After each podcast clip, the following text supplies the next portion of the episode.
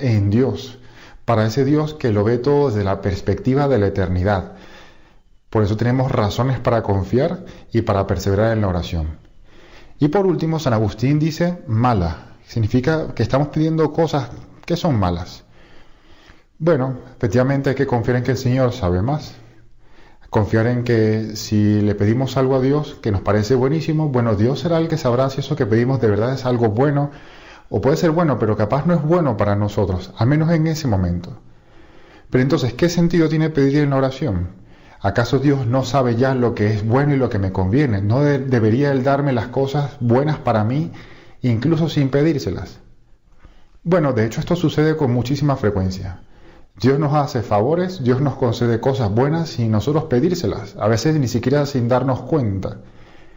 Pero en todo caso, todos tenemos siempre esa experiencia de que la oración, incluso cuando Dios no nos concede lo que le estamos pidiendo, agranda nuestro corazón. Por eso podemos repetir como San José María siempre, esa oración que ha dado tanta paz a las almas, especialmente en medio de la tribulación. Di muy despacio, como paladeándola, esta oración recia y viril. Hágase, cúmplase, sea alabada y eternamente ensalzada la justísima y amabilísima voluntad de Dios sobre todas las cosas. Amén, amén. Yo te aseguro que alcanzarás la paz.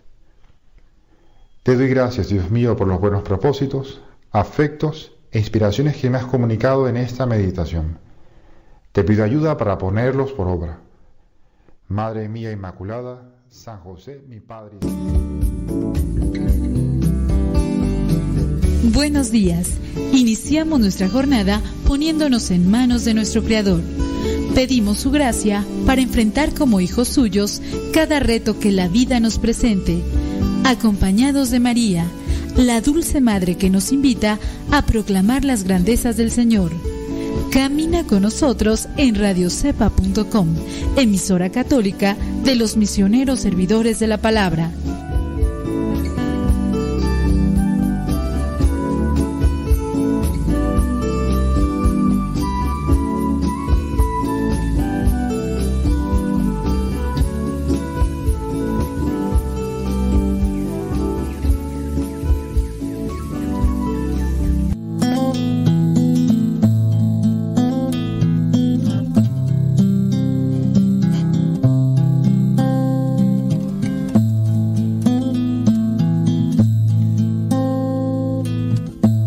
En este momento abrir tu corazón a Dios, abrir tu mente al Creador,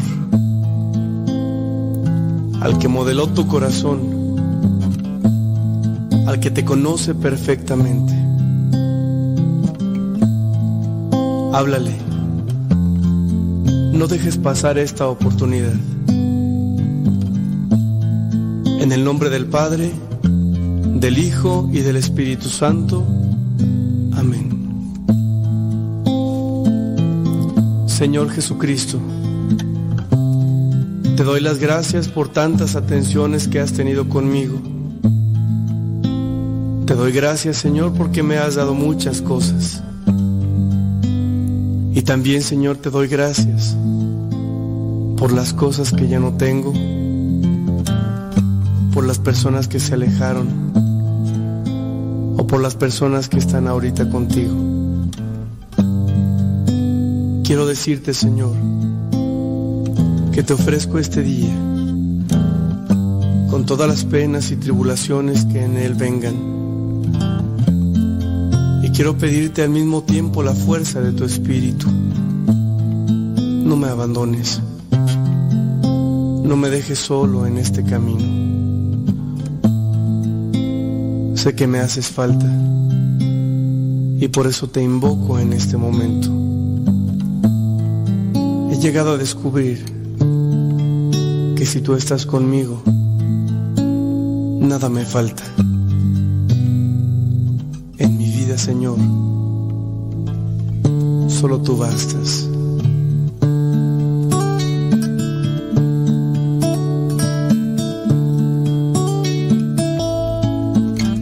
Sí, Señor, solo tú eres necesario en nuestra vida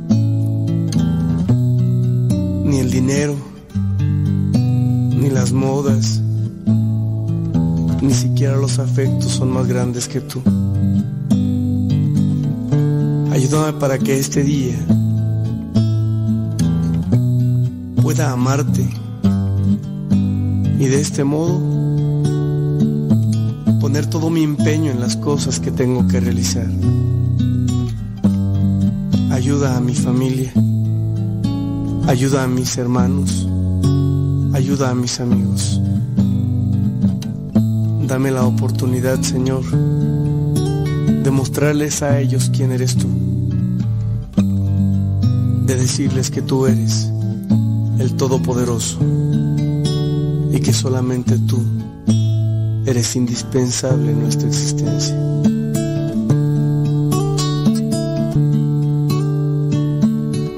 Te invito hermano a que dispongas tu vida y tu corazón a esta experiencia de amor.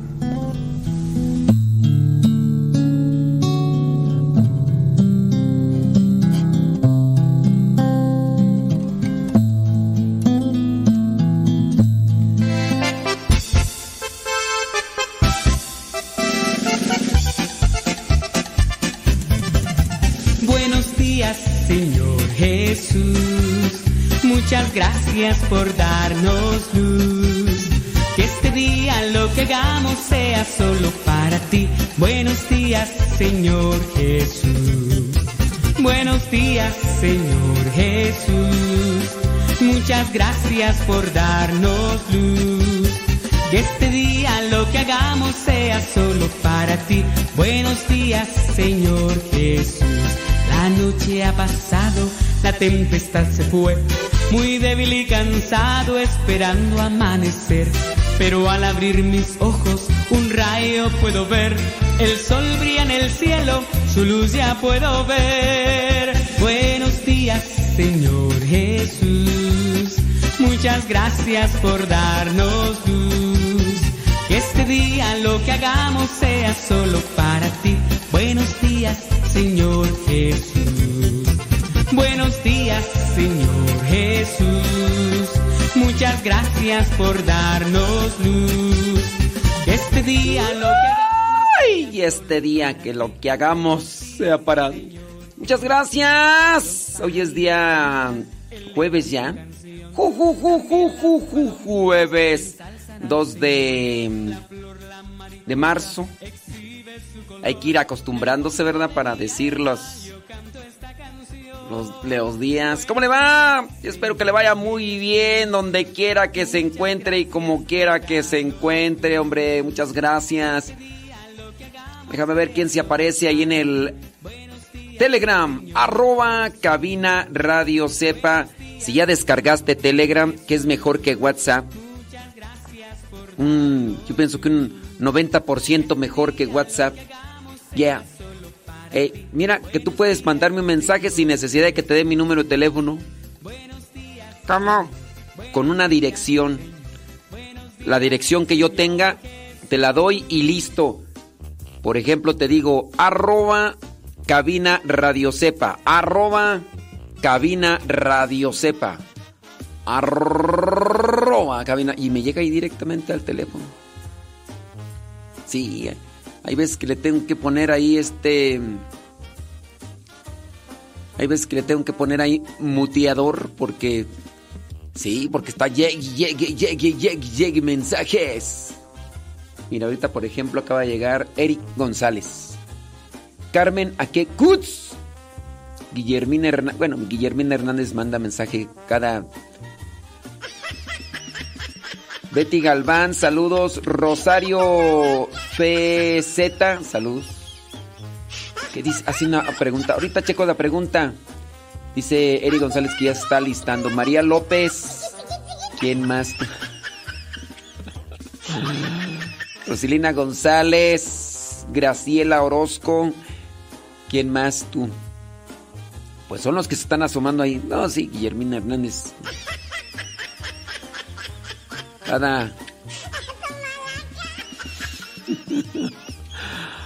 ¡Ay, Jesús de Veracruz! Ahorita checo su pregunta, Rosario. Alberto Mesa, mira, ya llegó. Ya llegó. Ay, sí, también Ofelia mata. ¡Nicolasa! ¡Qué pasiones, Nicolasa!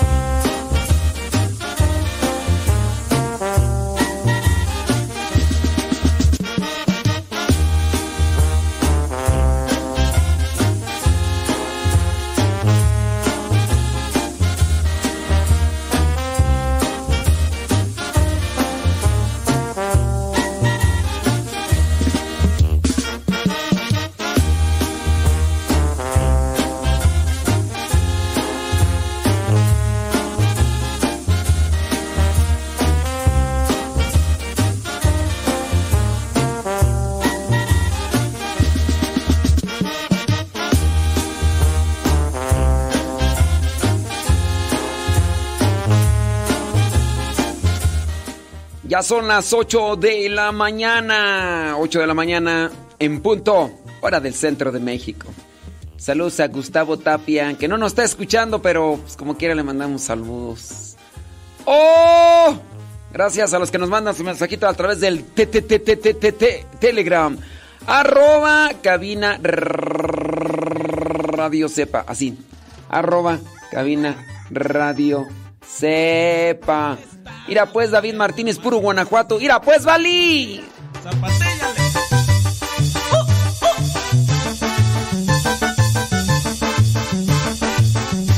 Mucha gente me ha dicho que el canto del gallo es como un canto celestial.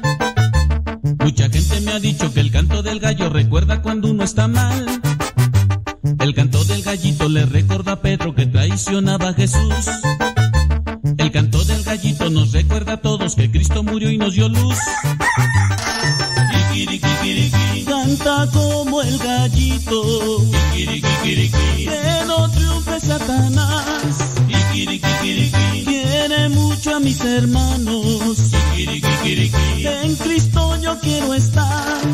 Que cante el Padre Modesto. Ardillamos ya va a cantar.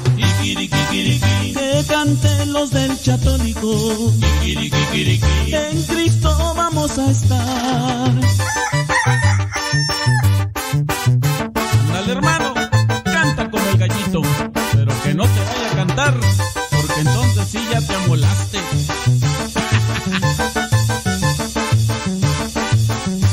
Mucha gente me ha dicho que el canto del gallo es como un canto celestial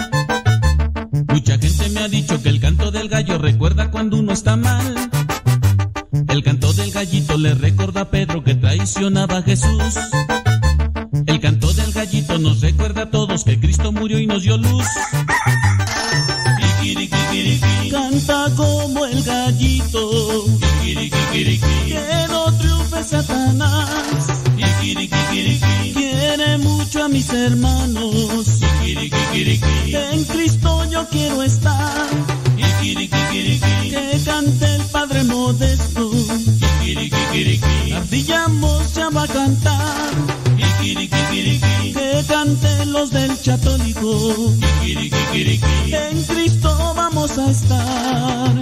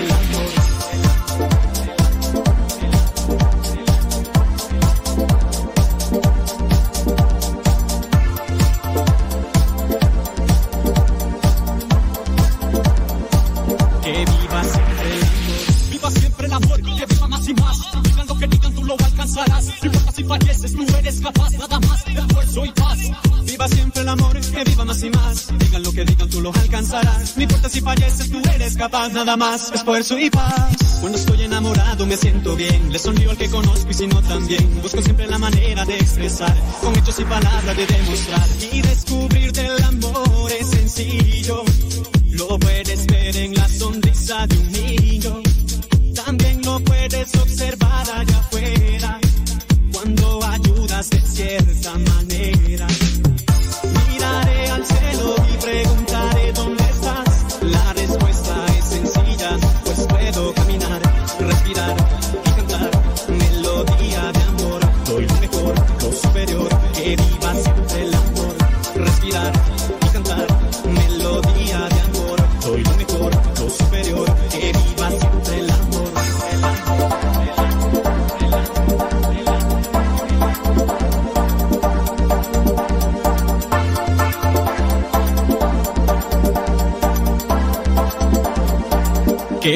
siempre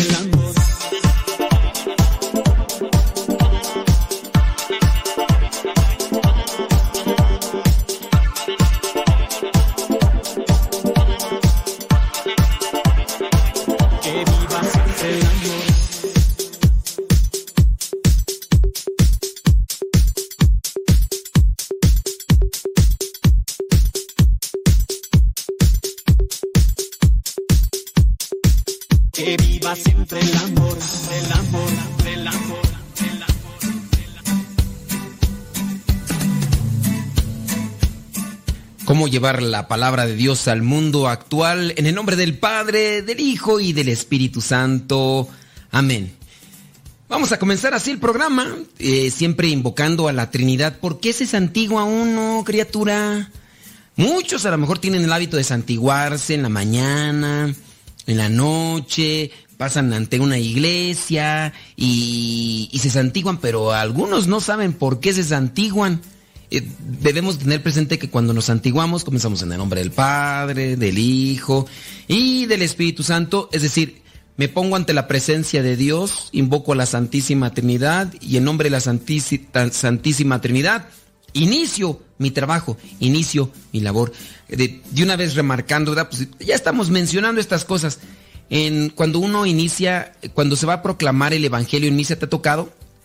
¿Te ha tocado que dice el sacerdote o el diácono o el obispo, proclamación del Santo Evangelio según San Lucas, San Mateo, San Marcos, San Juan? Y ya dice, ¿no? Y, y ustedes, algunos de ustedes llevan su dedo el de la mano derecha, el dedo, ¿cuál es el pulgar? El pulgar y se hacen una pequeña cruz en la, en la frente, otra pequeña cruz en la boca y otra pequeña cruz en el corazón. Hay otros que se santiguan después, no es necesario. Solamente pequeña cruz mente, pequeña cruz la boca pequeña cruz el corazón. ¿Para qué se santigua? No, no, no se santigua, eso no es santiguarse. Eso es signarse. Eso es signarse. ¿Para qué se signa? Chan, chan, chan, chan, chan, chan. Poder. Porque, ah, necesitamos saber qué onda. Vamos a ver si eh, puede por ahí alguien darnos informes. Yo sí sé, o sea, sí sé. Pero voy a ver si ustedes saben por qué se signa uno al inicio de la proclamación del Evangelio. Eso no es santiguarse. Y hablando de una vez de santiguarse, ¿cuántas veces se debe de santiguar uno en misa? Dos. Y cuando comienza la misa, Vamos a iniciar esta celebración en el nombre del Padre, del Hijo y del Espíritu Santo. El Señor esté con ustedes y con tu espíritu. Ya. Ok, esa es una. La otra, ¿cuál? Al final. La bendición de Dios Todopoderoso, Padre, Hijo y Espíritu Santo descienda sobre ustedes. Es las dos únicas veces que se debe de santiguar el que está participando en misa. Cuando se hace en el Evangelio, antes de la proclamación, eso es signarse. Signarse, más no es persignarse o santiguarse. Pero usted, hay personas que eh, se reza el gloria, gloria al Padre y se santiguan. No, ¿por qué? No, no te debes de santiguar. Cuando van a recibir la comunión, ahí están santiguándose. ¿Por qué se santiguan pues, hombre? Les aseguro que muchos lo hacen por tradiciones familiares, tradiciones eh, hasta del pueblo, pues. Y, muchas, o sea, lo hacen y no saben ni por qué. No, no, no saben ni por qué. Entonces, vamos a, vamos a dejarlo ahí al aire. Y si llegan si llegan 30 llamadas, vamos a esperar 30 llamadas. Si llegan 30 llamadas, vamos a... Esa respuesta de por qué se signa uno antes de la proclamación del Evangelio, por qué se signa el sacerdote, por qué se signan los fieles, ya lo hemos dicho otras veces. Así que pues yo pienso que no hay necesidad de que lo expliquemos, pero si llegan 30 llamadas, entonces quiere decir que hay muchas personas que no lo saben, si no llegan a 30 ya, nomás hablen y digan su nombre y dónde nos escuchan y ya, 30 llamaditas. Y vamos a decir, por, porque de eso no vamos a hablar hoy, ¿eh? Salió porque inicié yo el programa en el nombre del Padre, del Hijo y del Espíritu Santo. No, nada más por eso. Pero no, de eso no vamos a hablar hoy. Vamos a hablar sobre el Padre Pío. El Padre Pío de Pietrelcina. Y Vamos a hablar también sobre lo que son los fieles difuntos. Ya habló Rocío. Qué bueno, Rocío, estás ahí al pendiente. Bueno, pero necesitamos 30 llamadas. Si quieren la explicación, llamen, digan su nombre, dónde nos escuchan y listo, calisto. Ya, Rocío, la primera. Entonces, si llegan 30, órale, sobres, sobres, sobres, sobres, sobres, sobres. Entonces, ¿de qué vamos a hablar? Tú dijimos, ah, vamos a hablar del Padre Pío de Pietrelcina y también sobre los fieles difuntos. Entonces, si llegamos a 30 llamadas, decimos por qué se signa la frente, los labios y el corazón antes de la proclamación del Evangelio en misa. Si no llegan a 30 es que ya todos ustedes ya, ya nos han, nos han escuchado antes y ya saben la explicación o si no ya ustedes fueron allí a la clase de catecismo, allí, a, allí a la escuela de pastoral, ahí ya ustedes eh, fueron a la teología para laicos y ya, ándale. Entonces, Vamos a hablar entonces del Padre Pío de Pietrelcina. Ustedes saben que es un hombre elegido por Dios, un hombre que se entregó a Dios por ahí ustedes pueden ver muchas películas, porque hay varias. Yo por lo menos he visto tres películas del padre, no, dos. Dos del padre Pío de Pietrelcina, pero creo que hay más. Porque estas que he visto son muy recientes, son muy recientes. Son de dos casas productoras y son muy recientes, pero hay películas de, de hace ya mucho tiempo. El padre Pío de Pietrelcina se miró envuelto en una polémica en cierto momento por lo de sus estigmas y por muchas otras cosas más como gracias espirituales que él tenía. En este caso los estigmas, la señal de los clavos en sus manos, eh, no sé, no he leído a profundidad, no sé si también tenía la herida del costado y en sus pies, no he leído, no sé si, si, si los tenía, pero regularmente quien eh, tiene esa gracia de la estigmatización, se dice que tiene la herida en el costado, en las manos y también en los pies. Eh, él tenía gracias espirituales como por ejemplo el saber incluso sobre ciertas situaciones de la vida. De manera que cuando la persona se quería confesar, muchas veces ya el Padre Pío sabía por dónde estaba apuntando el asunto y a veces la persona no decía bien su pecado y el Padre Pío le decía, mira, así, así, así, así. Ah, y la persona se sentía prácticamente descubierta. En algunas ocasiones, personas que que omitían sus pecados, el Padre Pío les decía, ¿y por qué no confiesas este, este y este y este? ¡Ay! Y así, eh, tenía gracias espirituales. Esas gracias espirituales Dios las concede, a, pues a quien las pide, pero también a quien las merece, porque yo las puedo pedir. Yo, yo, yo, por ejemplo, pido una gracia a Dios. No les voy a decir cuál, pero yo estoy pidiéndole una gracia a Dios.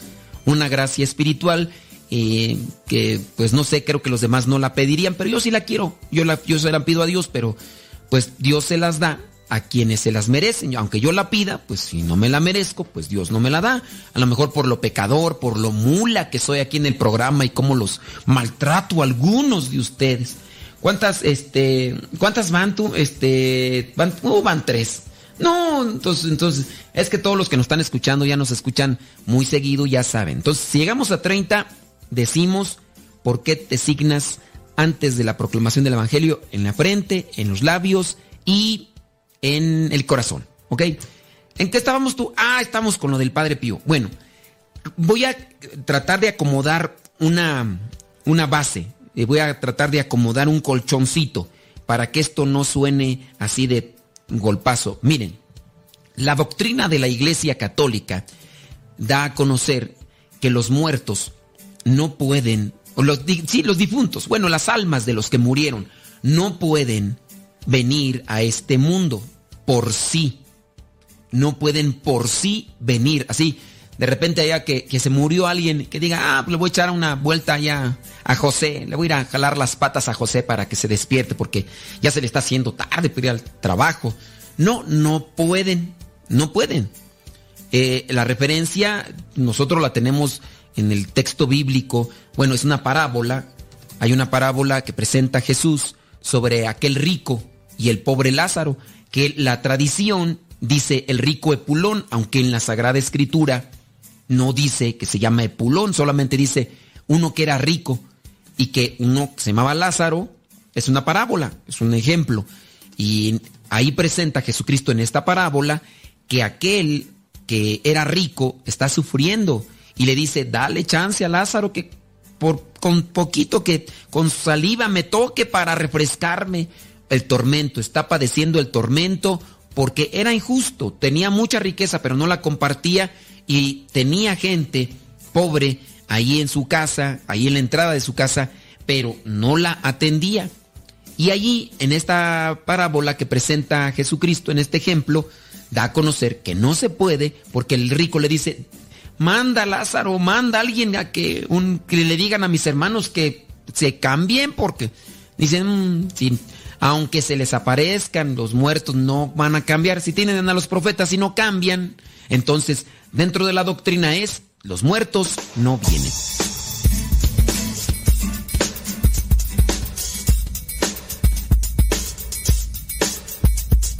Es cierto, me han golpeado, me han herido es cierto, me han pegado, me ha dolido.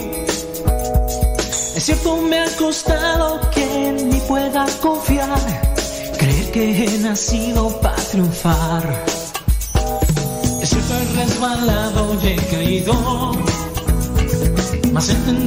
Ya son 18 minutos después de la hora. 18 después de la hora.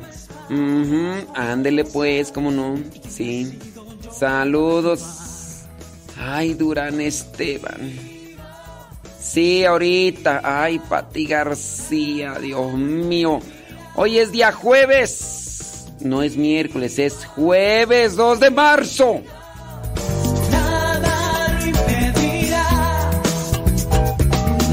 las tragedias ya no vencer. Mis cruzos lagrimones quedan atrás. Hoy sonrío lleno de alegría y de esperanza. Tanta pena que pueda llegar. Es cierto que podré sentir cansancio. O que un error me pueda lastimar. Que una traición me hiera, que una ilusión se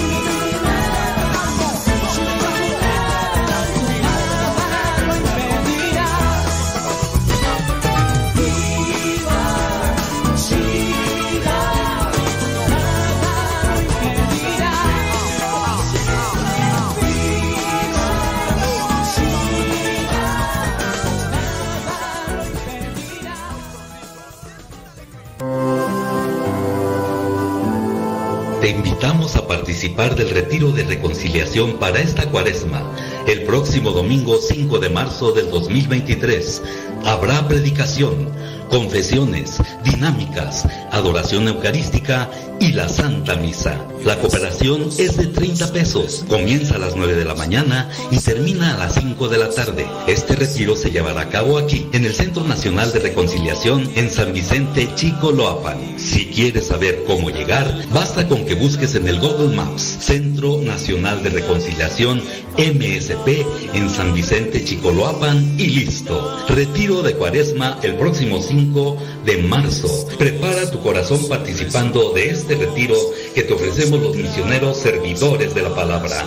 No faltes. A los que no tienen para vivir.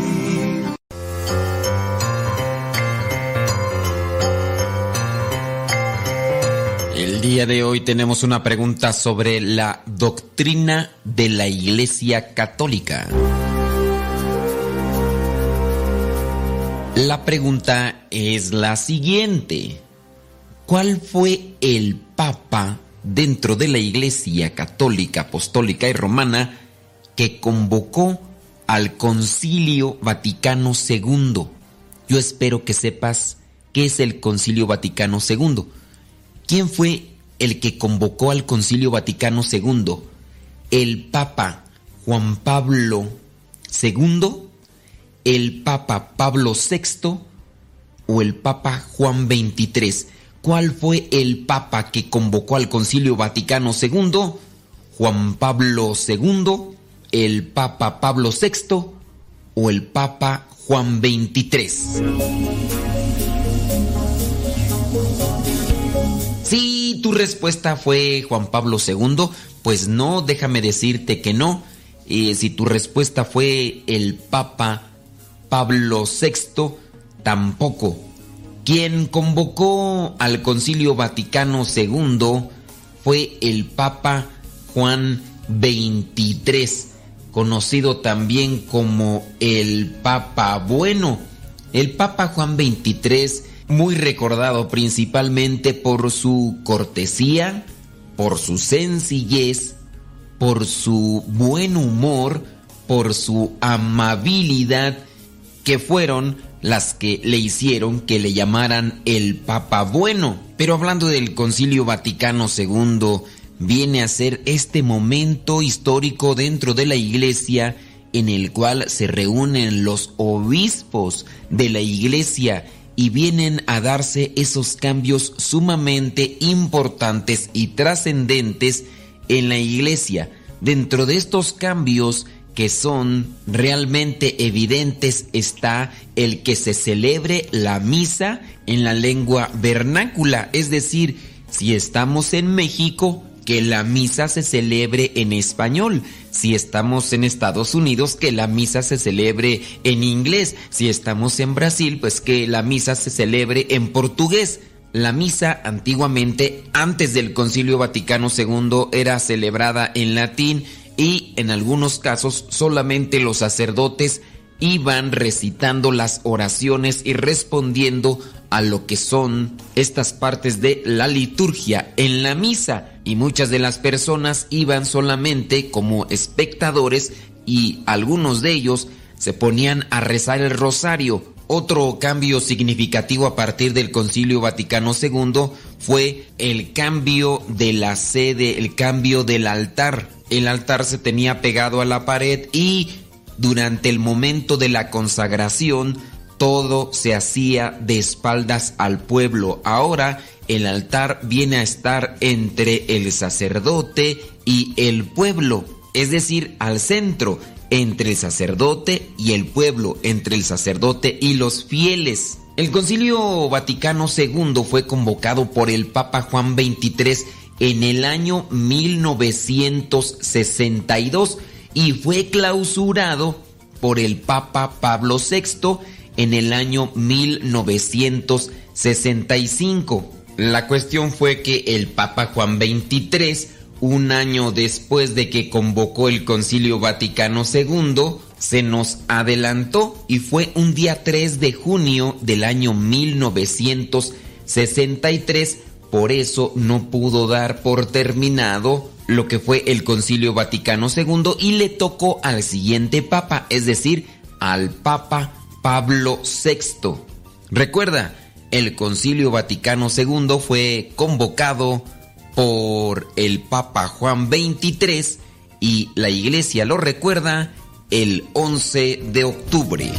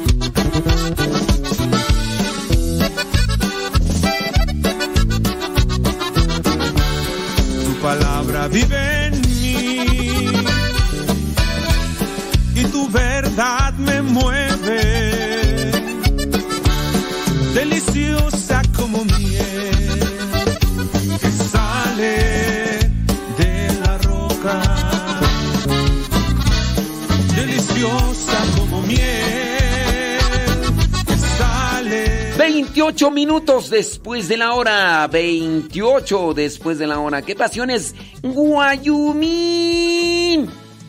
Guayumín. ¿Está conectado Guayumín? ¿Todo bien Guayumín o qué, transita por tus venas? ¿Qué pasotes con tus zapatotes? Señora Gaby Ordaz, hoy va a haber licuado Papa Antonio. Ey.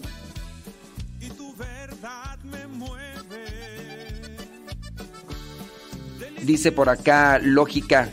No hay que dejarse engañar por el mundo. O sea que el mundo está equivocado si la realidad es como tú crees. Entonces la que está mal es la realidad. Este, ¿de qué me hablas, Willis? Sí.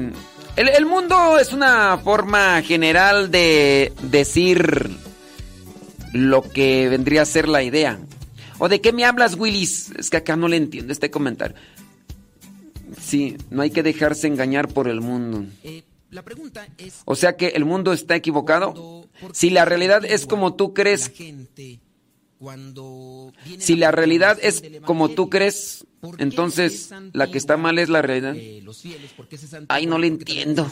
Explícamelo con...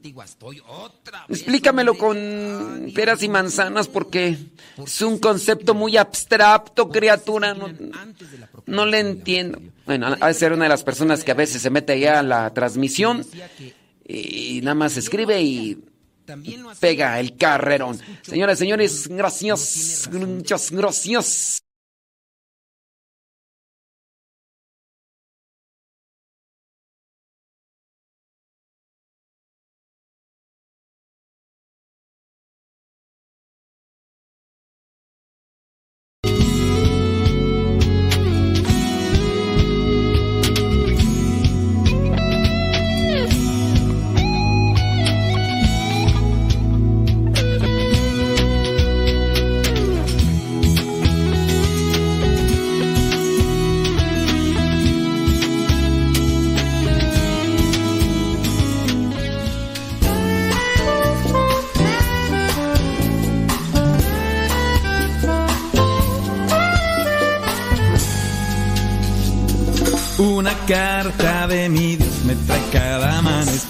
Yo pienso que las personas así como que escriben este a veces ahí en el chat con por ejemplo este tipo de mm, concepto o cuestionamiento como que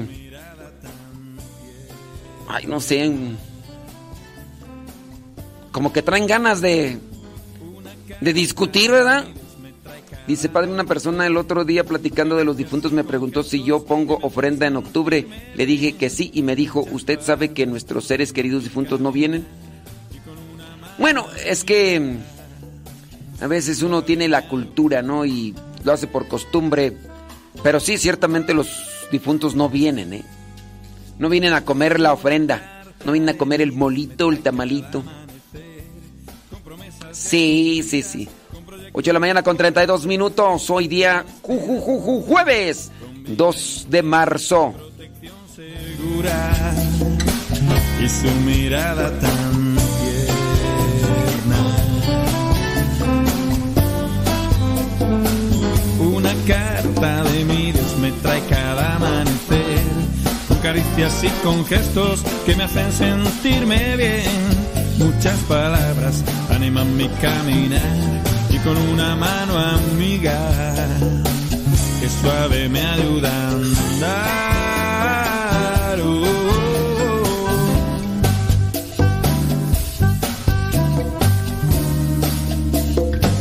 Una carta de mi Dios me trae cada amanecer, fotos de mis hermanos, de cómo los puedo ver, de corazón los querré y alguno que aún no es cercano, poco a poco acercaré.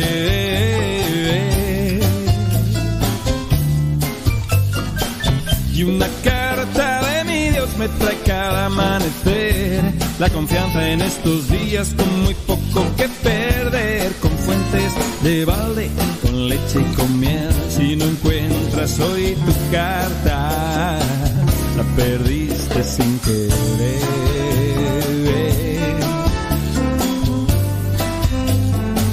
Recibe carta de Dios cada día al amanecer.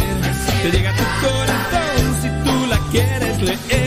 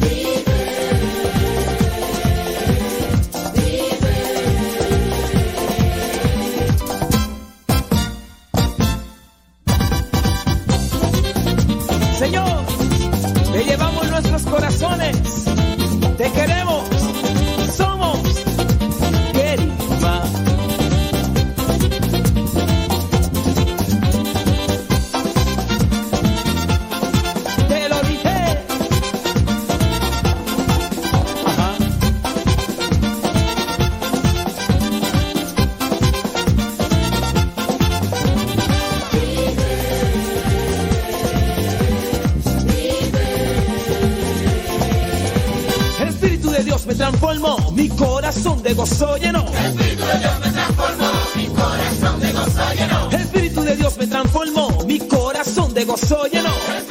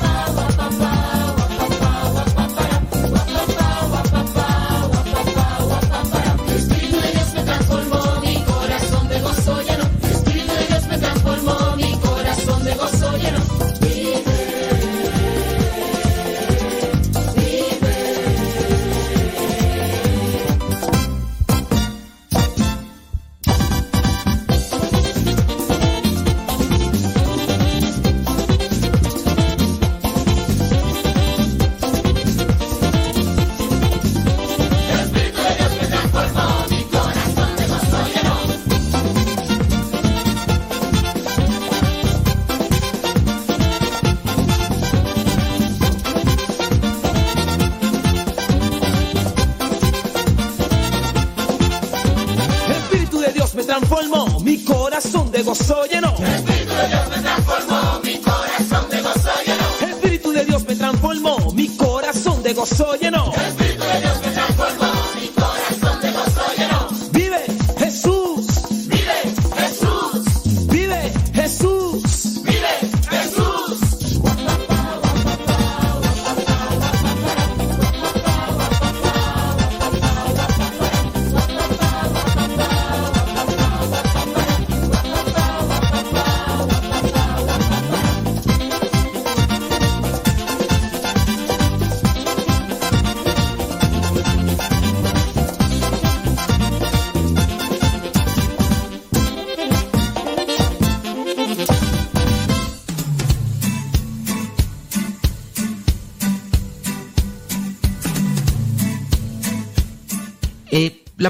Es, cuando, ¿por qué se santigua la gente cuando viene la proclamación del Evangelio? ¿Por qué se santigua que los fieles, por qué se santiguan y por qué también el sacerdote se santigua? No, no se santigua, estoy otra vez, hombre. ¡Ah, Dios mío! ¿Por qué se signan? ¿Por qué se signan antes de la proclamación del Evangelio? Por ahí platicaba ahorita fuera del aire con alguien y me decía que eh, también lo hacía, también lo hacía, pero que ya escucho que pues no, no tiene razón de ser. ¿Por qué te santiguas? Y entonces dice, no, otra vez que, oh, pues, que por qué se, ah, sí, por qué se santiguaban. Ahí sí, sí, sí, que por qué se santiguaban antes de la comunión, antes de comulgar. Dice, pues porque yo miraba que todos los demás lo hacían. Y yo le pregunté a esta persona, ¿y si los demás también se tiran un pozo, tú también te tiras? ¿Por qué se santiguan cuando reciben la comunión? ¿Qué, qué onda con eso? ¿Por qué lo hacen? Nomás díganme, denme una razón de ser.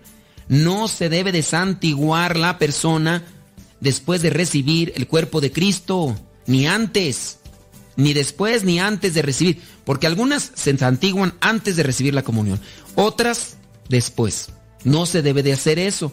Solamente en misa se debe de santiguar dos veces, al inicio, si es que llegó temprano, y al final. Al inicio vamos a comenzar esta celebración en el nombre del Padre, del Hijo y del Espíritu Santo. Y al final la bendición de Dios Todopoderoso, Padre, Hijo y Espíritu Santo, descienda sobre ustedes y los acompañe siempre. Y ya. no nada de que hay algunos, quién sabe de dónde sacan tantas cosas, cruces que se hacen como 20 cruces, así como que piensan que mejor amarrado, más seguro, quién sabe qué cosa. Bueno, si, si llegamos a 30 llamadas que nos digan nombre y dónde nos escuchan, yo les voy a decir por qué se hace uno la señal de la cruz en la, en la frente, en los labios y en el corazón antes de la proclamación del Evangelio. Así yo ya sondeo si acaba de llegar la llamada número 7. Así ya sondeo yo que cuánta gente me escucha. Estamos con otro tema. Estamos sobre ciertas experiencias del Padre Pío con los difuntos. Y estábamos platicando sobre esta situación que se da dentro de la Biblia y en la cual se basa la doctrina de la iglesia para decir, los muertos, muertos. Los que se mueren, se mueren y se van y ya no pueden regresar. Aunque ustedes por ahí me digan, no, pues es que si vino fulano. Ok, vamos para allá. ¿eh? La doctrina, basándose en este pasaje bíblico que les mencioné, que ahorita no lo recuerdo, pero es un pasaje clásico dentro del Evangelio, Jesucristo presenta esta mm, parábola de aquel rico y de aquel pobre, y el rico, cuando ya está sufriendo allá en el tormento, allá en el fuego, le dice, eh, a Abraham, porque no es, no es, Jesucristo, sino está Jesucristo presentando la parábola, eh, dile a Lázaro o manda a unos muertos a que les avisen a mis hermanos. Y dentro de la parábola dice Jesucristo, hay un abismo, no se puede, no, no se puede que los muertos quieran echarse una vueltecita el día 2 eh, de noviembre, van a echarse una vueltecita acá, comerse un, pan de muerto, eh, una coca, eh, un refresco, un refresco. No, no, no lo van a hacer. Pero la doctrina de la iglesia, cuando es enfática en eso, las, los que se mueren no pueden regresar por sí, a menos, a menos que reciban una gracia espiritual a menos que reciban una gracia espiritual de parte de Dios, hay una manifestación.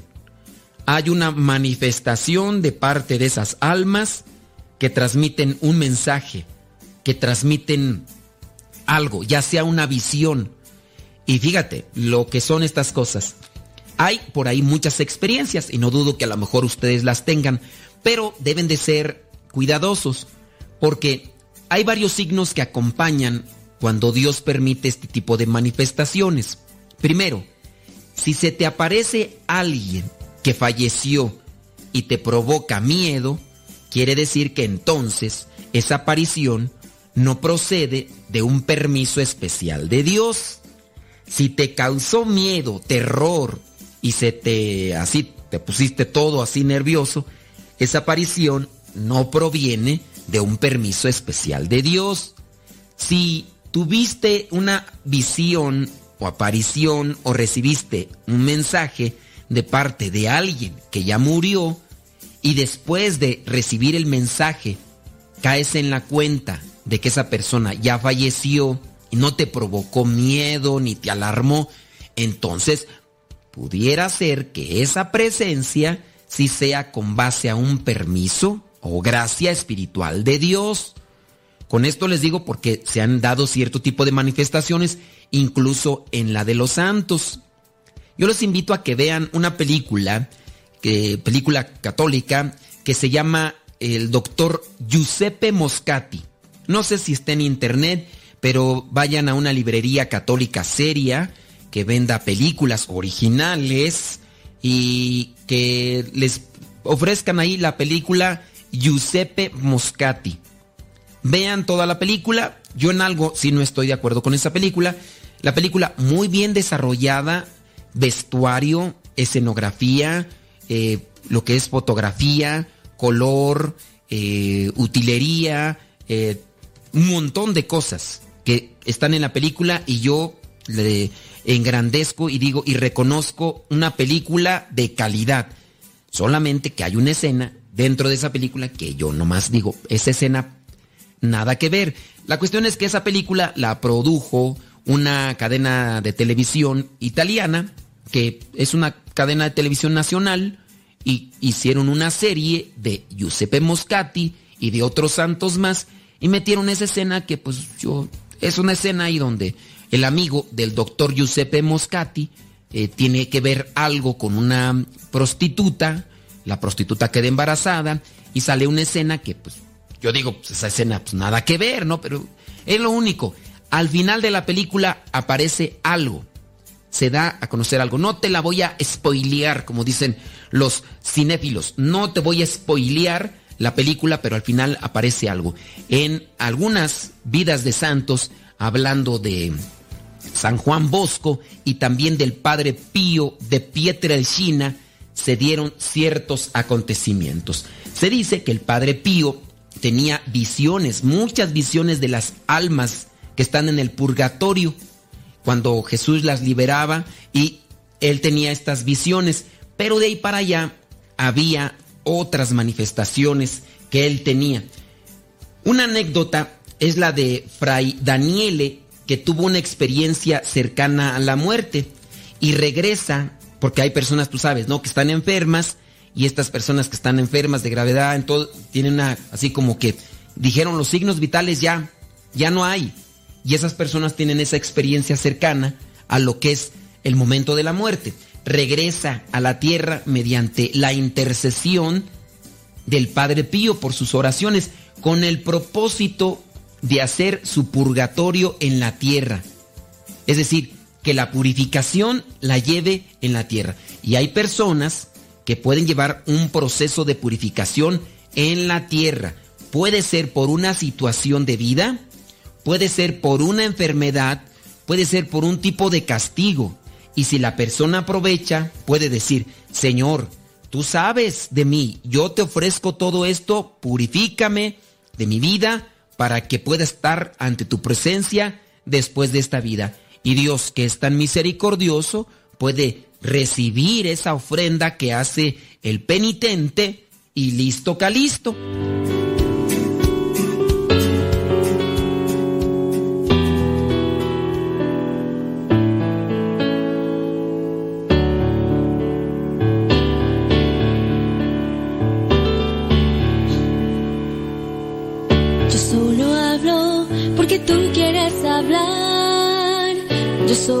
Pienso porque tú quieres pensar.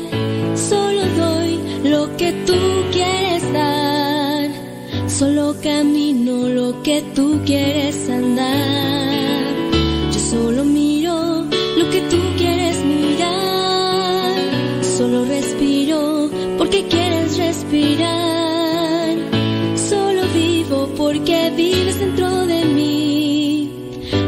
Señor, mi vida depende de ti.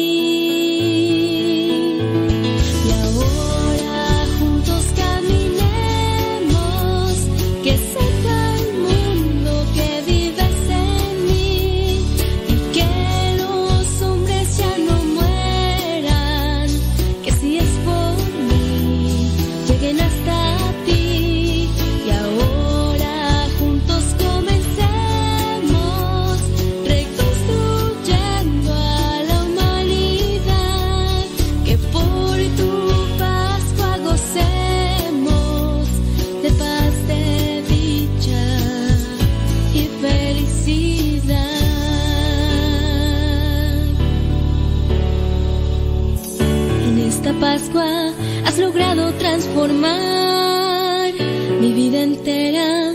Yo lo tengo que gritar. Muchos dicen que has muerto y que ya no volverás. Es que no han descubierto que en su corazón estás. Y ahora te entrego esto poco que yo soy. En tus manos lo dejo, haz con ello lo mejor. ¿Qué es lo que puede ofrecer Sin embargo, de tu mano seré un vencedor.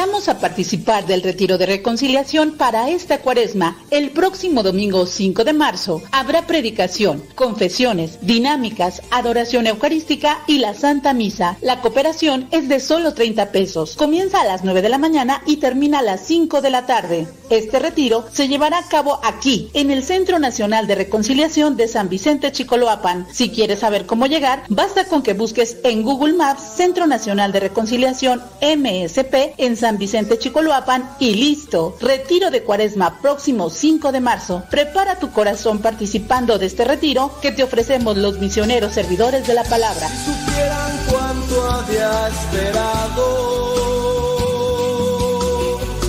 el poder tenerlos entre mis brazos. No me importa que era de sus vidas, dejen que mi amor cure sus heridas.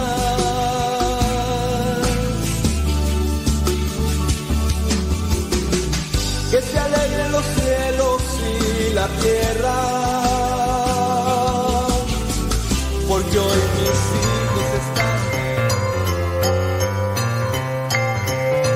Vámonos con una pregunta bíblica, así que pon mucha atención. La pregunta es la siguiente. ¿Cómo se llama la persona que aparece en la Biblia que se durmió durante la predicación de uno de los apóstoles? ¿Sí? ¿Cómo se llama aquella persona que se durmió ante la predicación de alguno de los apóstoles? ¿Se llamó Prócoro? ¿Se llamó Nicanor? ¿O se llamó Eutico? ¿Cómo se llamó aquella persona que se durmió ante la predicación de uno de los apóstoles? ¿Prócoro, Nicanor o Eutico? Si tu respuesta fue que se llamó Prócoro, pues déjame decirte que no te equivocaste. Si tu respuesta es que se llamó Nicanor, pues también te equivocaste. El nombre de la persona que se durmió ante la predicación de Pablo es Eutico y lo encontramos ahí en los Hechos de los Apóstoles capítulo 20 versículo 9. Ciertamente se durmió Eutico ante la predicación del apóstol San Pablo y acordémonos que no necesariamente hay que llamarle apóstol a aquellos que estuvieron cerca de Jesús y que incluso fueron enviados por él. En el caso de San Pablo también es llamado apóstol y es uno de aquellos que fue muy pero muy activo en la obra misionera. Y ahí en Hechos 20, versículo 9 dice, y un joven que se llamaba Eutico estaba sentado en la ventana. Como Pablo habló por largo tiempo, le entró sueño al muchacho que al fin, profundamente dormido, cayó desde el tercer piso y lo levantaron muerto. Entonces Pablo bajó, se tendió sobre el muchacho y lo abrazó, y dijo a los hermanos, no se asusten, está vivo. Después dice que Pablo siguió hablando hasta el amanecer y el muchacho se lo llevaron vivo y eso los animó mucho. Pues a lo mejor a ti te ha pasado que te has quedado dormido cuando vas a misa o vas a la oración.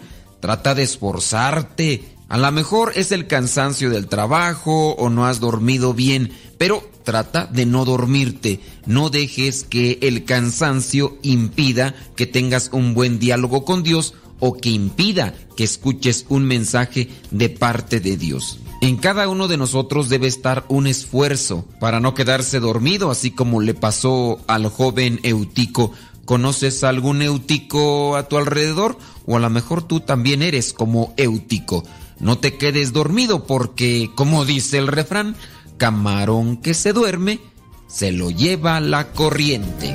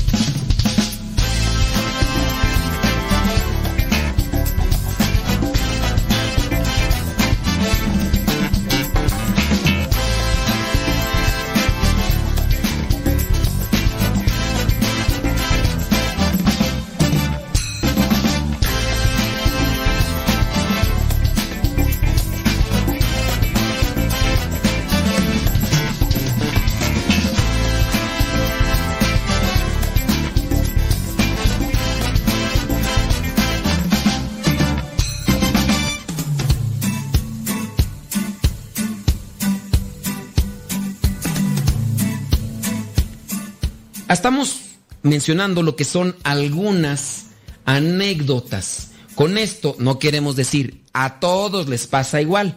Vean de quién estamos hablando. Es el padre Pío de Pietrelcina.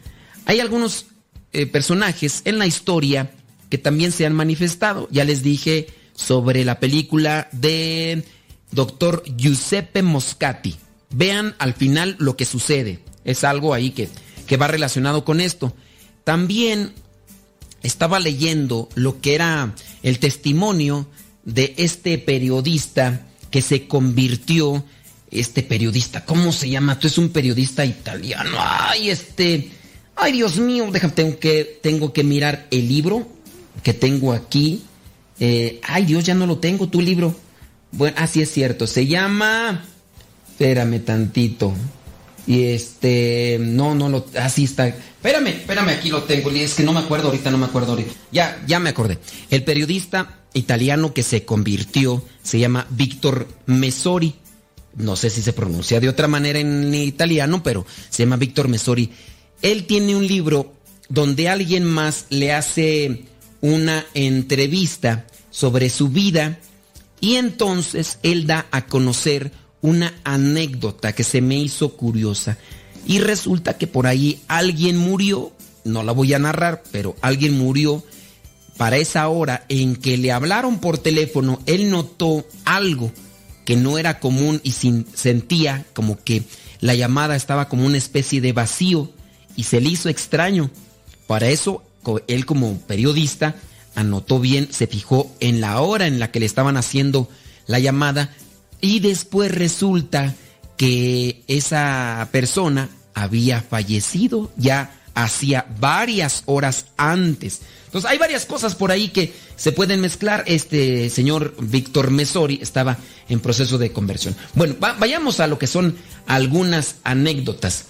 Eh, todo el que se reunía con el padre Pío de Pietrelcina parecía convencido de que tenía una conexión directa con, con el mundo espiritual, porque él platicaba con Dios y sin duda su vida también reflejaba aquello. Alguien que se acercaba y decía, no, esta persona está, está en un alto, en un grado de espiritualidad diferente a los del otro. Yo creo que nos ha tocado, ¿no? Encontrarnos con una persona de iglesia y tú de repente te das cuenta. Dices, esta persona no es en lo serio, porque tú puedes ver una persona muy seria, seria, seria, que no se ríe nada, y no por eso quiere decir, ay, este es más espiritual. Y no vas a, vas a mirar a uno que se ríe, a cada rato vas a decir, este es un superficial de primera. No, el reírse o no reírse no es un reflejo del grado de espiritualidad que puede tener la persona.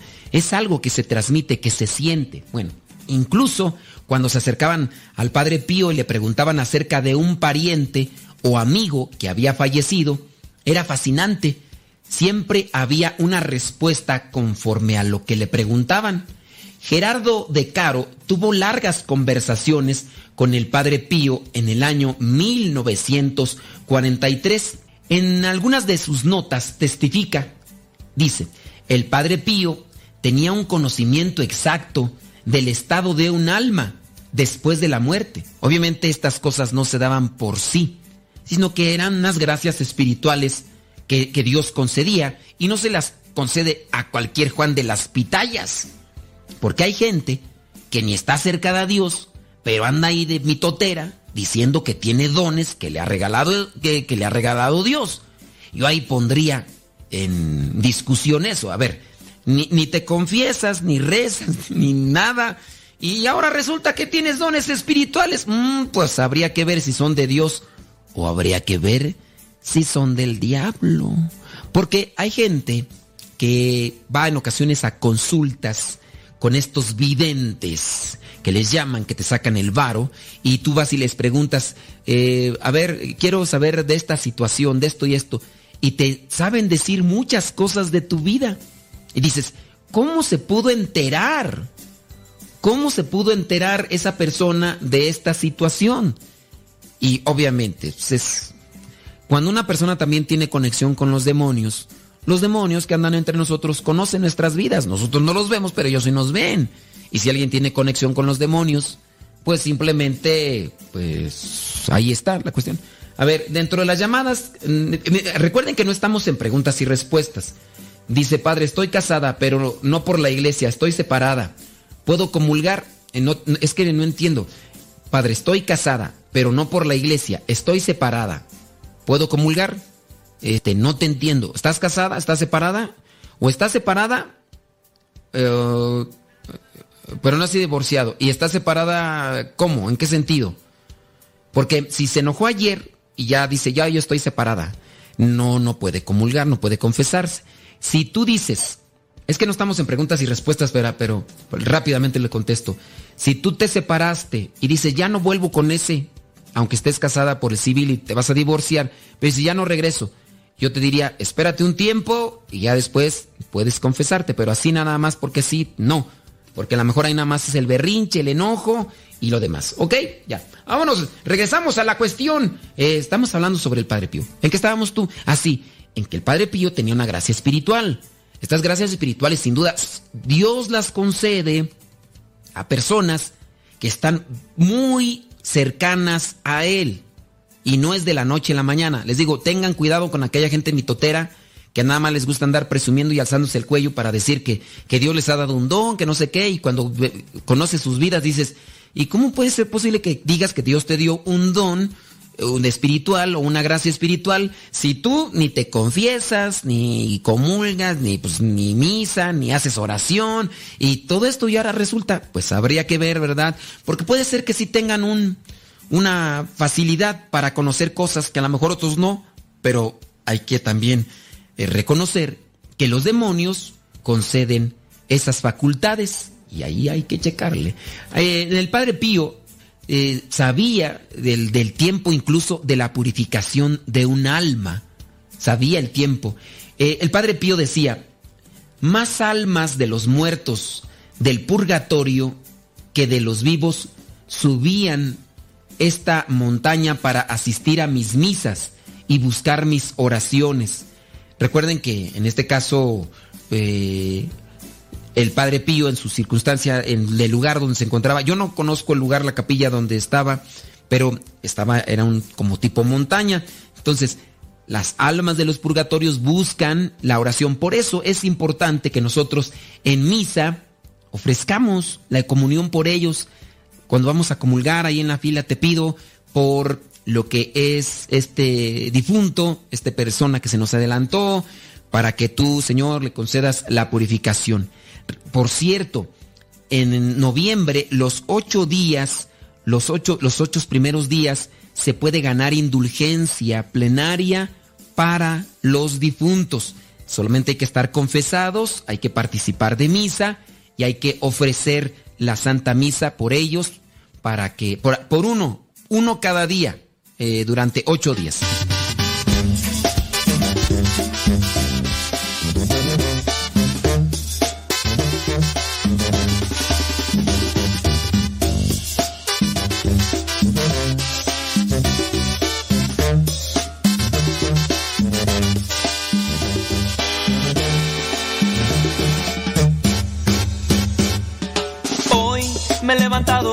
El corazón lleno de amor, porque de ti proviene lo mejor. Y hoy decidí contar las maravillas que haces tú y proclamar que tú vives y presente estás,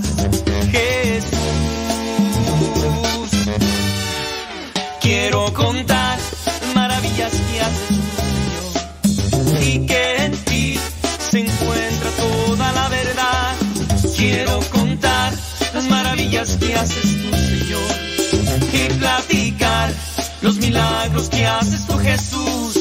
Quiero contar las maravillas que haces tú, Señor, y proclamar que tú vives y presente estás. Quiero contar.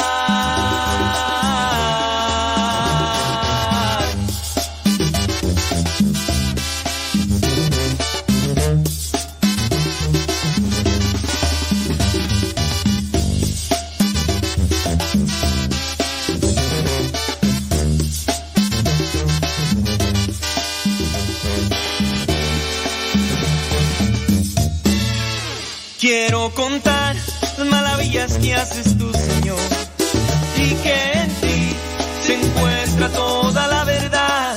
Quiero contar las maravillas que haces tú, Señor, y platicar los milagros que haces tú, Jesús. Quiero contar las maravillas que haces tú, Señor, y proclamar que tú vives y presente estás. Quiero contar maravillas que haces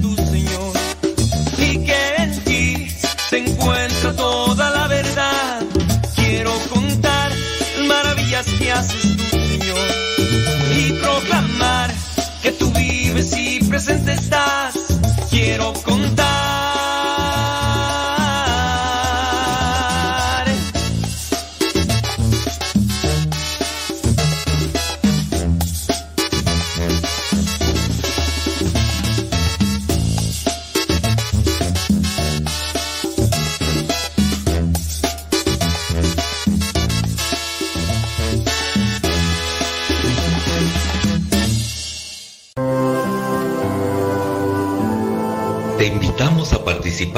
retiro de reconciliación para esta cuaresma.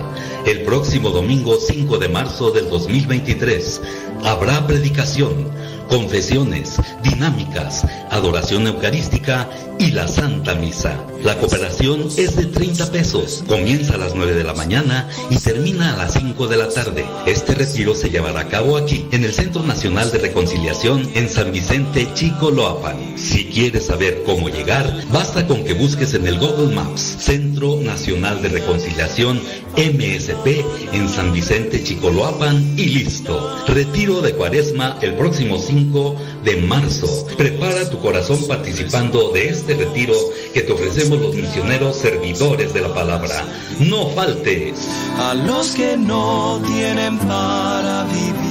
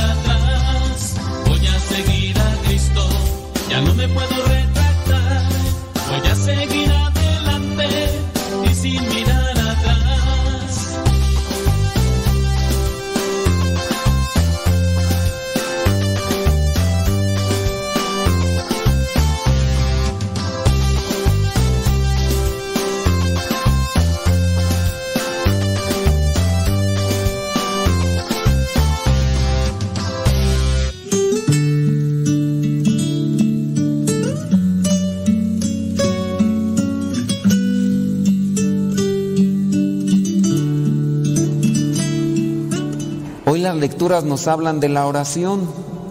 No sé ustedes cuánta oración hagan, si hacen mucha o si hacen poca. Eso a veces se nota, a veces, no siempre.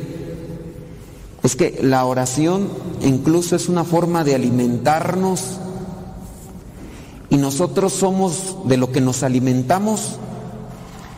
Cuando nosotros hacemos oración nos estamos alimentando, pero también eh, es una forma de diálogo, es una comunicación que tiene uno con Dios. Ustedes los que ya tomaron los cursos de Biblia saben que hay diferentes formas de orar y hoy el Evangelio nos presenta estas formas de orar. Alguien puede venir a la misa o a la oración, a la capilla y hacer oración, pero igual puede ser nada más oración de dientes para afuera. Es decir, la oración no la hacemos en conciencia o, nada más puro pedir y pedir y pedir. o sea, nada más la hacemos de forma egoísta. Cuando nosotros ya logremos realmente identificar cuál es la oración que nos aprovecha, se va a notar en nuestras vidas. Por ejemplo, en el caso de la oración que se hace en la mayoría, ¿qué es lo que pedimos en la oración? Pues en la oración pedimos que nos vaya bien en el trabajo, que cuando salgamos aquí afuera, que no nos vaya a salir uno de esos de esos atracadores, de esos que te roban el celular, de esos que nada más andan cuidándote a ver a qué horas te medio medio acomodas para darte o robarte o, o extorsionarte. ¿Qué otra oración puede ser? Ah, que- que- se- Señor, que no me enferme, que no me enferme, Señor, cuídame. Eh, los que tienen carrito, que no me choquen, Señor, que no me choquen. Los que tienen carrito y no tienen aseguranza, que no me agarre la policía, Señor, que no me agarre la policía. Y, y así muchas veces la oración que cuida a mis hijos. Al viejo, quién sabe, ¿verdad? Pero si cuida a mis hijos, Señor, cuida a mis hijos. Al viejo yo creo no le piden, quién sabe. Pero a veces son esas las oraciones. Y yo digo, está bien si hay que hacer esas oraciones, pero fíjense los modelos de oración que se nos presentan el día de hoy en estas parábolas. Las dos lecturas nos hablan, las tres lecturas nos hablan de la oración, de sus efectos incluso. Veamos ahí el versículo 11 para los que traen la Biblia y no se me duerman. Veamos en el versículo 11, el fariseo de pie oraba así. El fariseo era un hombre de templo, eh, era de los que estaban en el templo, de los conocedores de, de la palabra. ¿no? Entonces el fariseo. ¿Qué, qué decía el, el fariseo? Imagínenselo en su postura, haciendo oración en voz alta para que le escuchen los demás. Oh Dios, te doy gracias porque no soy como los demás, que son ladrones, malvados y adúlteros, ni como ese cobrador de impuestos. Yo ayuno dos veces a la semana y te doy la décima parte de todo lo que gano. Pues qué tipo de oración, ¿verdad? Nomás está echando flores y presumiendo. Pues también a veces es, es nuestra oración, nada más eh, eh, es una oración egoísta, o sea, nada más pensamos en nosotros. Y les decía que son, la oración es una forma de alimentarnos y al final de cuentas una oración refleja lo que somos. Si nada más pedimos para nosotros, para nosotros en un sentido de acumulación, de que no me pase nada, de que no me enferme, de que no me roben, de que no me choquen, de que, ah, Señor, yo librecito, limpio, caminando y, y, que no me pase absolutamente nada. Tampoco quiero decir que hay que decir, no, Señor, que a mí me pasen todas las desgracias, Señor, no. ¿Cómo estamos haciendo nuestra oración? Eso también nos refleja nuestro interior. Veamos la otra parte del fulano, del otro, que es un cobrador de impuestos. Pues ya sabemos en la actualidad quién es un cobrador de impuestos, ¿no? Entonces cobraba impuestos y esos impuestos iban para Roma por parte del pueblo judío. Casi todos los judíos miraban al cobrador de impuestos como una como un rata, porque como estaba cobrando impuestos y los impuestos se los estaban llevando al gobierno. Entonces decían esos cobradores de impuestos ratas, abusivos, esos pecadores. Casi toda la gente miraba hacia los cobradores de impuestos. Pero acuérdense que no todos los cobradores de impuestos eran malos. Porque acuérdense que incluso un cobrador de impuestos fue apóstol, Mateo. Un cobrador de impuestos como Saqueo le llegó a decir a Jesús, y si he robado algo, de lo que he robado les voy a dar todavía más del doble. O sea, no todos eran rateros, sin duda por ahí había alguno. Pero ¿cómo hace la oración este cobrador de impuestos que estaba por ahí? Decía, oh Dios, ten compasión de mí, que soy pecador. Entonces, esa era su única oración. Ten compasión de mí, que soy pecador. Y dice ahí, y se golpeaba el pecho, ten compasión de mí, que soy pecador. Que reflejan las dos actitudes. En la otra parte, soberbia. Y en la otra parte, eh, cuando mm, queremos que el Señor nos ayude, Señor, ayúdame a reconocer.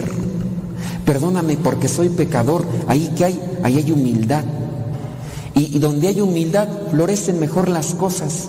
Se va mejor en la vida. Nosotros tendríamos que hacer una oración de esas. Señor, ayúdame a descubrir mis pecados. Señor, que acepte mis errores, que acepte lo que me dicen los demás.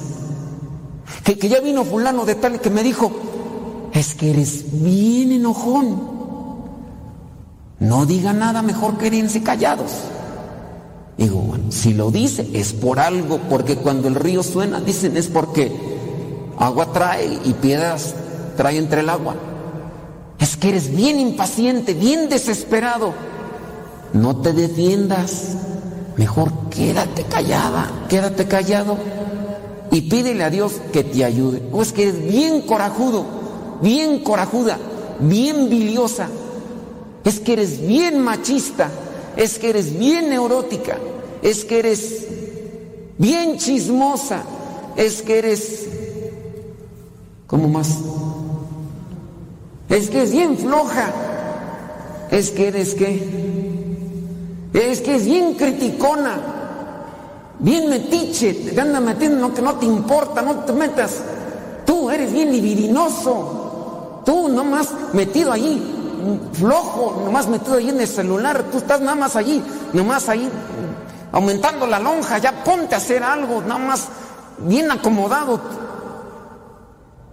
Mejor ahí que. Es que eres bien mal hablado. Bueno, ya, ahí acomoden la que les dicen a ustedes. Cada quien tenemos algo que nos dicen.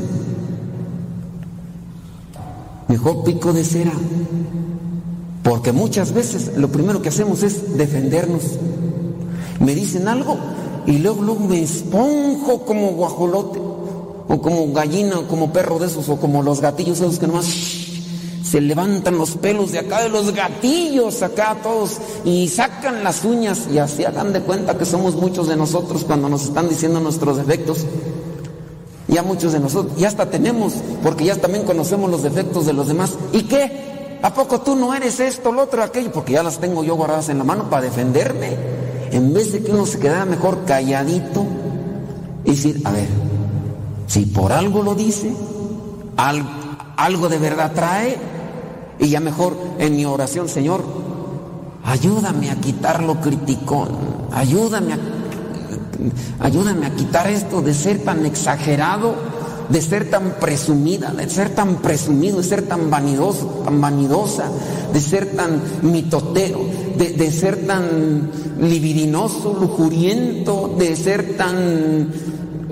Ahí acomódenme, mejor. De esa manera nosotros nos podemos corregir, pero que se haga nuestra oración así. Dios nos puede ayudar en la medida en que nosotros tengamos humildad para hacer la oración, pero si no tenemos humildad para hacer la oración, a veces uno se mete allí a las oraciones y ¿para qué quiere la oración? No, pues es que no salgo ni en rifa. Padre, ahí hago una oración, la oración para que... Y uno a veces cuando las muchachas así no salen y uno dice, ay, mija, tú no sabes ni en qué te vas a meter, pregúntale a fulana más cómo le va. No, hombre, tú no sabes ni... Pero bueno, eh, y así, hay oraciones de todo. Chequenle, por ejemplo, ahorita pues es tan fácil de encontrar, ¿no? Esas oraciones que le hacen a la Satán muerte. Hay un montón por ahí. Y puras mal que le vayan encontraba yo una oración, porque una vez que estaba haciendo una investigación para una clase, decía allí eh, una oración de la Satán muerte.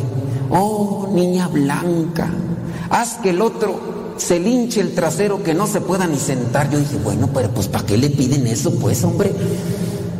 O sea, nomás con que le vaya mal. Ay, niña blanca, que a la otra persona le dé una diarrea cuata por atrás y por delante y que no se le quite ni con peto bismol dice, bueno, pues esas oraciones que, pues a veces que, que uno puede dirigirse a Dios, pero con ese tipo de, de cosas malas, ay Señor, que, no le, que le pase algo malo, eso también refleja nuestro interior.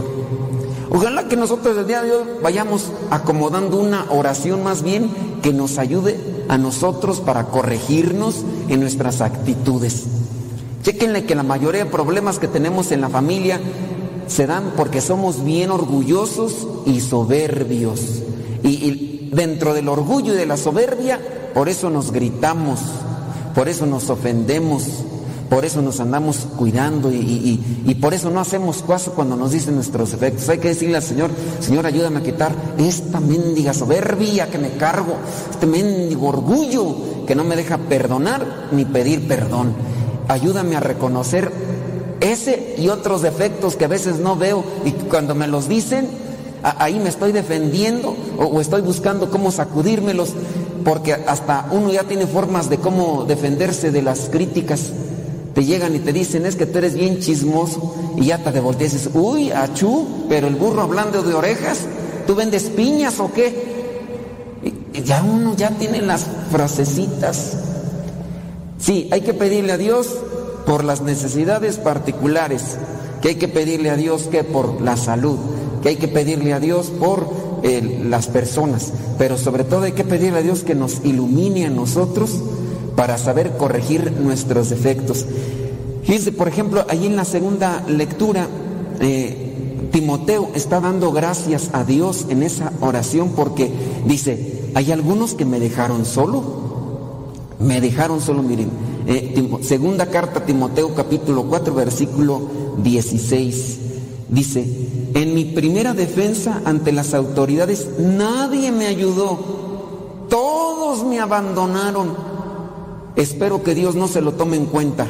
O sea, está haciendo una oración por aquellos que me abandonaron, que Dios no se lo tome en cuenta. Y ya después dice, pero el Señor sí me ayudó y me dio fuerzas, de modo que pude llevar a cabo la predicación del mensaje de salvación y hacer que lo oyeran todos los paganos. Así el Señor me libró de la boca del león. Entonces aquí San Pablo reconoce que el Señor le dio fuerzas. ¿Y esas fuerzas para qué sirven? Pues para seguir para adelante. ¿Cuántos de ustedes no se sienten ya desesperadas a veces por las que tienen chiquillos? Cuando son chiquillos, y, ay, ya no encuentro qué hacer contigo, diantre de chamaco, diantre de chamaca, me sacan los canas verdes. Y andan todas desesperadas. Cuando están chiquillas, chiquillos, todos los controlan. Ya cuando son adolescentes, ya, pues pedirle mejor al Señor, dame fuerza, dame sabiduría. Porque hay veces que los papás y las mamás piensan que a fuerza de golpes y a gritos están formando bien al chamaco. Y ya porque le gritan y ya el otro ya por miedo temblando ya no hace nada, lo estoy formando. Es bien obediente, ¿no? Te tiene miedo, que no cual obediente. Te tiene miedo, enséñalo a que tenga conciencia, ¿no? Entonces, mejor pedirle, Señor, dame sabiduría para saber formar bien a este Gremlin, este Chucky. Dame sabiduría, Señor. Tienes un viejo, de esos viejos contestones, renegones, quejumbrosos, de esos no vinieron, ¿verdad? Para que no se vayan a sentir ustedes. Allá afuera, esos, andan allá, allá andan afuera. De esos, de esos viejos así, eh, mal encarados, eh, amargados, frustrados, machistas, de esos no vinieron, ¿eh? para que no vayan a pensar que estoy diciendo ustedes. Esos que están allá afuera. Entonces, que, digan, Señor, dame paciencia. Porque también hay, hay, veces que señoras pues se encuentran con este tipo de viejos, así, quisquillosos, y, aquel cara de chancla aplastado y tú cara de jeta bulldog, pues óyeme, pues te grita y tú le gritas y pura allí gritadea, pues no, entonces dame sabiduría, Señor, para hacerle entender este viejo cascarrabias. Dame sabiduría, Señor, para hacerle entender este viejo nahualón que hay que ir a misa y que hay que estar bien con Dios, ¿verdad? Porque hay veces, señoras, ándale viejo, vámonos a misa. Tú no entiendes, ay, ¿para qué misa? Tú ni sales de allá, mira cómo estás. Yo no sé para qué tanto hay que ir a misa si tú ni cambias. Uy, pues no sé qué. Ya, ya luego ya ni vienen a misa, ¿verdad? Entonces, dame paciencia, Señor. Dame paciencia, pa. Mamá le voy a decir una vez, no voy a estar ahí como cuchillito de palo, porque luego hay veces que los viejos, los de allá afuera, ¿eh? ustedes no, otros, allá, eh, los viejos no quieren ya venir porque la señora está cuchillito, no corta, pero a como, ya ustedes ya saben. Entonces, dame paciencia, siempre, para nomás decirle, y que con mi actitud diga, voy a ir porque se porta bien, no me está friegue y friegue, ¿verdad? Dame paciencia, dame sabiduría. El Señor nos concede gracias espirituales, pero hay que saberse acomodar y hay que ser bien portados. Y el Señor nos escucha en nuestras diferentes necesidades. Quizá a lo mejor están enfermos, cuídense. Ay Señor, quítame esta enfermedad. Te dijeron que no comas harinas, y ahorita saliendo te comes unos conchitas con un chocolate o con un café, pues oíme, pues te están diciendo que no, cuídate. No, es que yo tengo retierta fe que el Señor me va a curar, pero tú también cuídate, pues te dicen que no comas carnes rojas por eso del ácido úrico y de atrás, tú habrás, habrá, habrá sobrado barbacoa, vamos a pasar a ver si todavía queda un poquito. Óyeme, pues, ¿cómo pues? Entonces cuídense y pídenle a Dios, pero sobre todo gracias espirituales que son las que nos ayudan. ¿Cómo es nuestra oración? Si es que hacemos, ojalá y que sea humilde y que esté enfocada en nuestro interior para nosotros principalmente. Que, que, que, trabajemos en nosotros en nuestra oración pidiéndole a Dios las gracias espirituales y sí, pedirle ayuda al esposo, si es que quieren, ¿verdad? A los hijos, ayuda que a la mamá que al papá, que que, al primo, a- ayúdalos, pero trabajen principalmente en ustedes, que la oración se enfoque principalmente en ustedes. Y si ustedes están bien, su familia también va a estar mejor. Acuérdense, dos oraciones, esa del, del cobrador de impuestos, oh Dios, ten compasión de mí que soy un pecador. Esta es una oración cortita que incluso cuando ustedes vengan aquí al Santísimo, a la capilla, y que digan, pues, ¿qué le digo al Señor? Pues nomás dile eso, oh Señor, ten piedad de mí, que soy un pecador, o soy una pecadora. Ten piedad de mí, que soy un pecador. Mandan por allá el rosario, ya se te rezan el rosario, hagan una oración, ten piedad de mí, que soy un pecador. Oh Señor, ten piedad de mí, que soy un pecador. Y van a ver que su mente va a ir cambiando y también su corazón a ese tipo de oración se le llama oración letánica o esto también es como se le considera una jaculatoria. Cuando no tengan así muchas palabras en la cabeza, hagan una oración cortita, así. Oh Señor, ten piedad de mí que soy una pecadora. Oh Señor, ten piedad de mí, dame tu sabiduría. Oh Señor, ten piedad de mí, dame tu fuerza. Oh Señor, ten piedad de mí, dame eh, valentía, dame lo que necesiten ustedes ahí para seguir adelante. Bueno, pues que esta misa también sea una oración para ustedes y que su visión de la oración cambie para que ustedes puedan cambiar.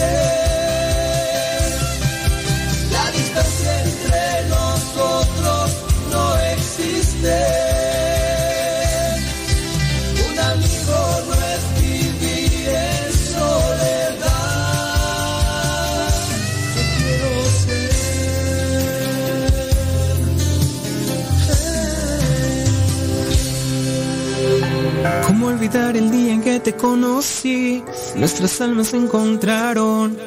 Una bella amistad se convirtió en amor. No cabe duda que fue Dios quien nos unió. Desde aquel día no dejo de pensar en ti. Cada detalle tuyo me cautiva. Te convertiste ahora en parte de mí. El podcast En pareja con Dios presenta Trabajar en el matrimonio para que sea fuerte como el diamante. Hoy Dios une nuestras vidas y nos da su bendición. La base para una familia feliz es la relación matrimonial. Te vamos a compartir algunos consejos para que tu matrimonio llegue a ser fuerte, brillante, transparente, como lo es un diamante. La verdad es que a mí no me ha tocado ver un diamante físicamente, pero dicen que son muy hermosos. En nuestros días la vida es muy agitada y tú muy bien lo sabes. Demasiadas cosas requieren nuestro tiempo. Hay mucho por hacer y aprender, pero a pesar de todas las actividades que demandan nuestras energías y atención, hay algo mucho más importante que cualquier trabajo o estudios.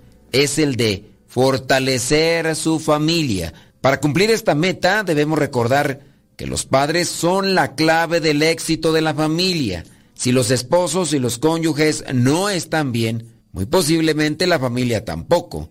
Debes de recordar que, como en la medicina, es mejor prevenir que remediar. Es mejor empezar a fortalecer tu matrimonio desde el primer día de casados y no esperar a que haya problemas o a que sientas que tu matrimonio se desmorona para dedicarle tiempo y atención. Recuerda también que para tener un matrimonio fuerte son necesarias varias cosas. Primero, hacer un esfuerzo continuo. ¿Te acuerdas de aquella frase que dice, Roma no se hizo en un día? ¿Te suena familiar? Pues bien, una familia debe durar mucho más que una vida. Debe durar para la eternidad. Entonces debemos poner un granito de arena cada día para que tus esfuerzos se vean reflejados en la convivencia cotidiana. Por eso, haz un esfuerzo continuo. Número dos, tener paciencia. Nada que valga la pena va a ser muy fácil de lograr. Si al intentar tener actos de bondad no ves muchos cambios, te puedo sugerir que esperes con fe y que sigas insistiendo en esos pequeños detalles generosos.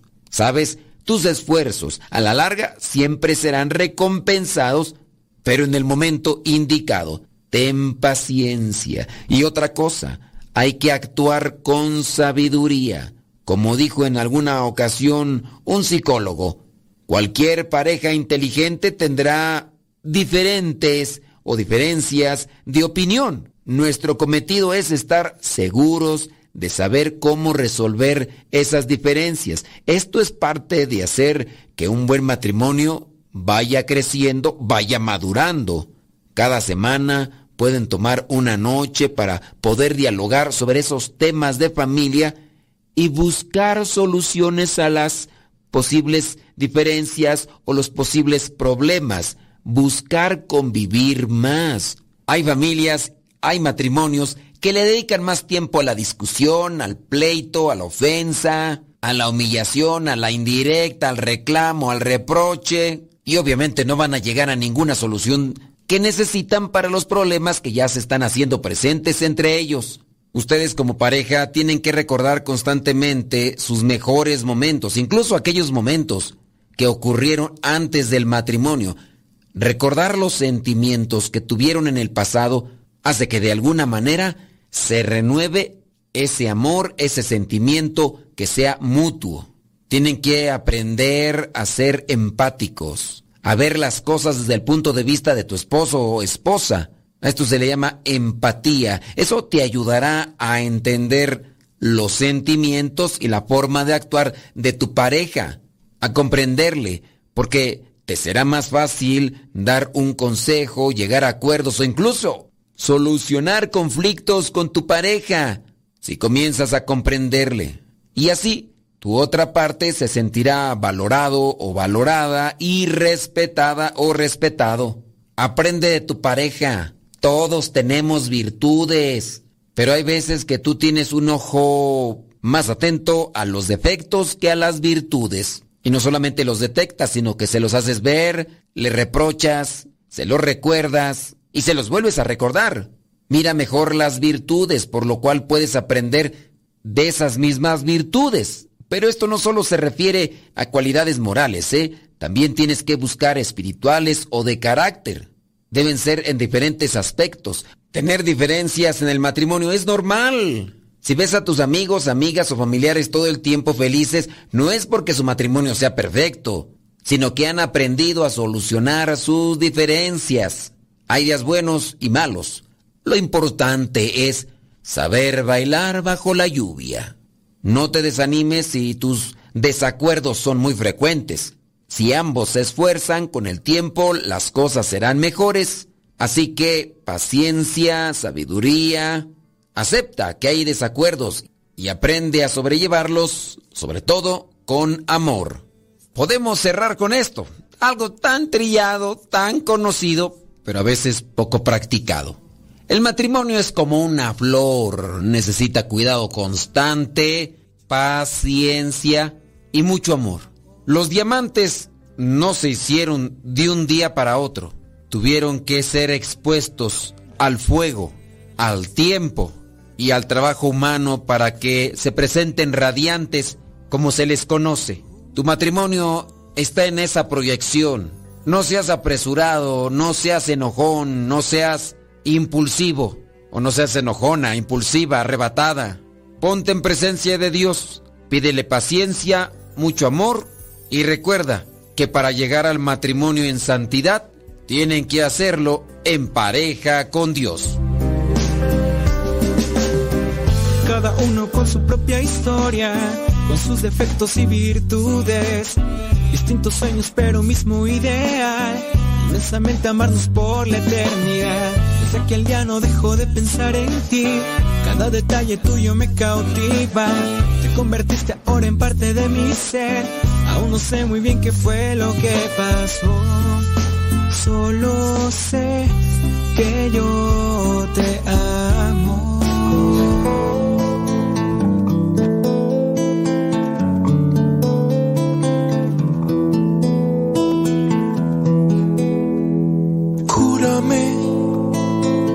Cálmame, sáname Jesús. Cuídame, límpiame, sálvame Jesús. Cúrame, cálmame, sáname Jesús. Cuídame, límpiame. Sálvame Jesús.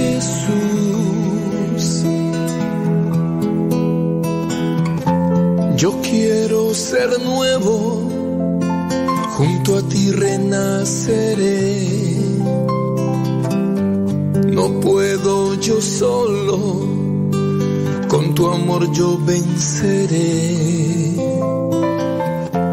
Gobierna mi mundo solo así me salvaré. Quédate en mi ser.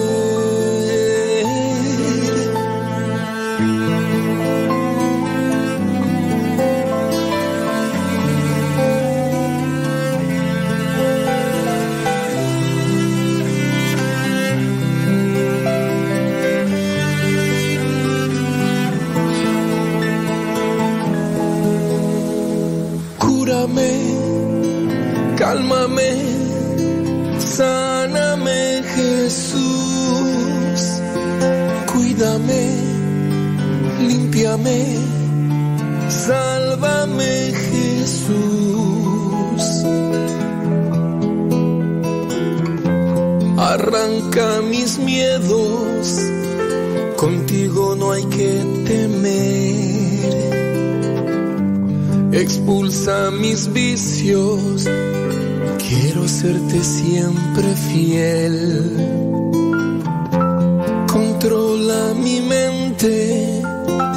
Así me liberaré. Quédate en mi ser,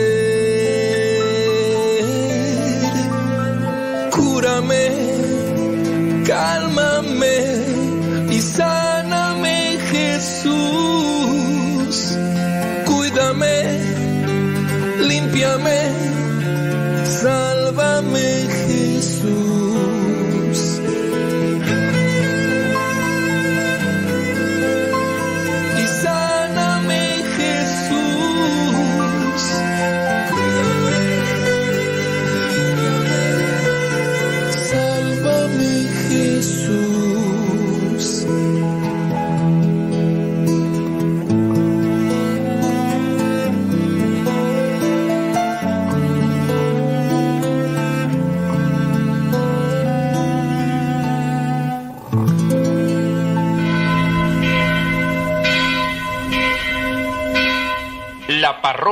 virtual.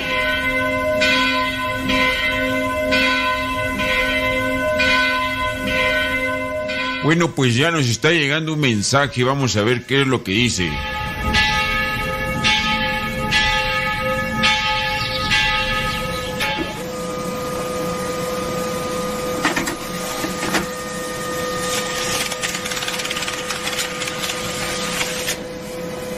Bueno, pues esta pregunta dice, ¿qué debo de responderla?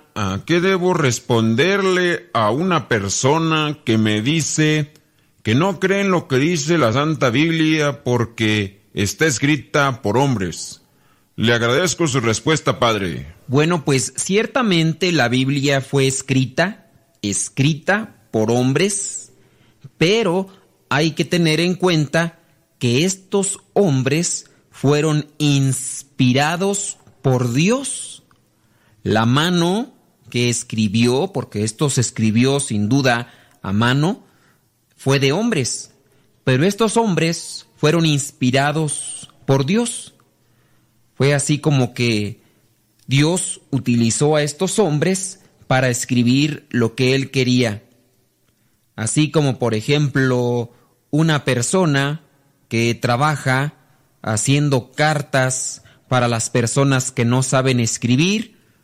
Hay una persona que escribe, pero hay otra que dicta el mensaje que quiere enviarle a un ser querido. Así Dios ha inspirado a los hombres a través de los años y nos ha mandado mensajes, mensajes de salvación.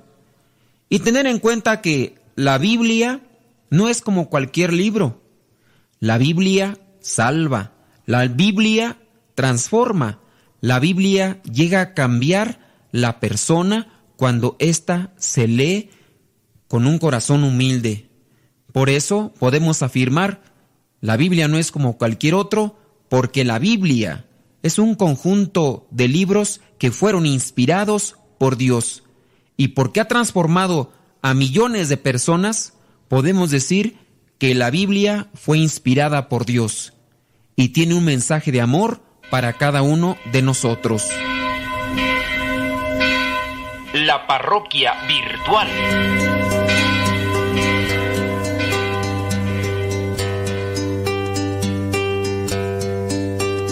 En ti, Señor,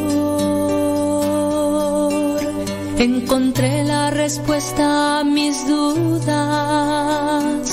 Diste consuelo a mis angustias y alegría en mis momentos de soledad.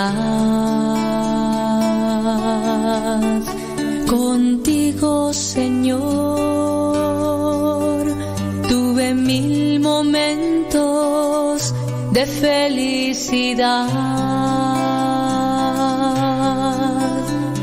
Aunque a veces tuve que llorar, tú lo sabes, nunca te dejé de amar. Quisiera, Señor, pagarte lo que has hecho por mí. Solo te ofrezco mi vida entera, fuiste tú ahora el dueño de mi vivir. Solo tú, Señor, me diste el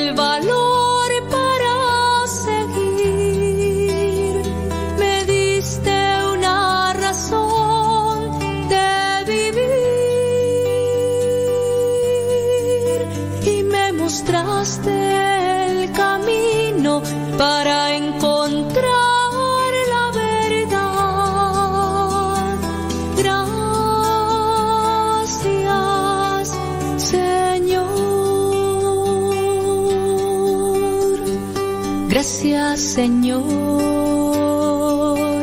porque puedo verte en mis hermanos, porque puedo recibir tu cuerpo y pedir perdón por mis pecados.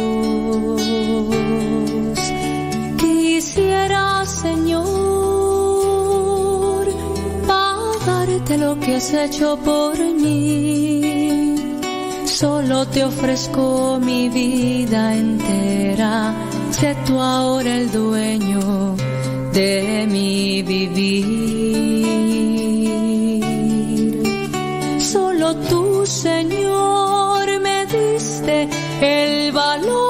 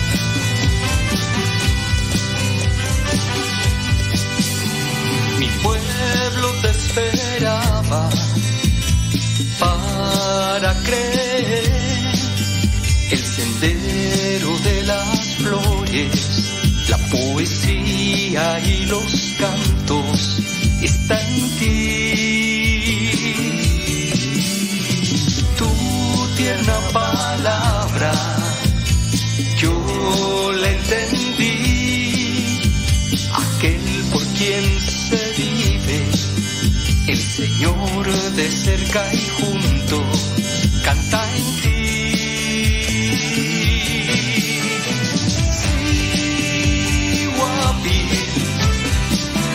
La más pequeña, tú eres la prueba de amor, tú eres la madre de Dios.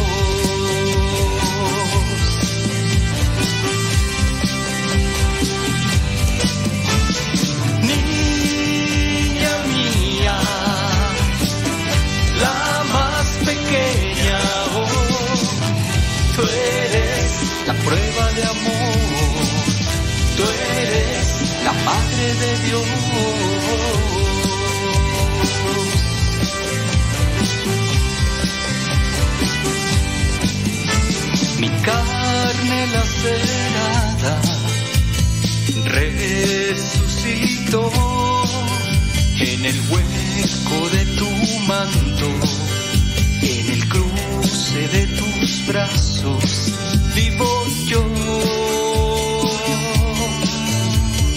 Tu radiante imagen no, no solo quedó impresa en la firma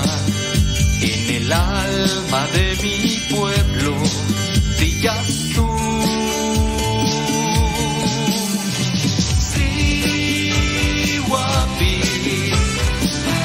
La más pequeña, tú eres la prueba de amor, tú eres la madre de Dios.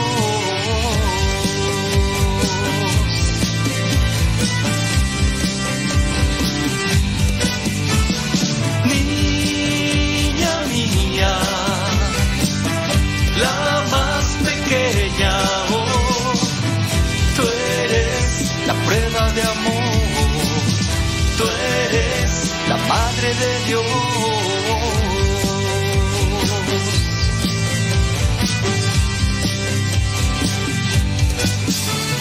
Sí, guapi, la más pequeña. Tú eres la prueba de amor, tú eres la madre de Dios.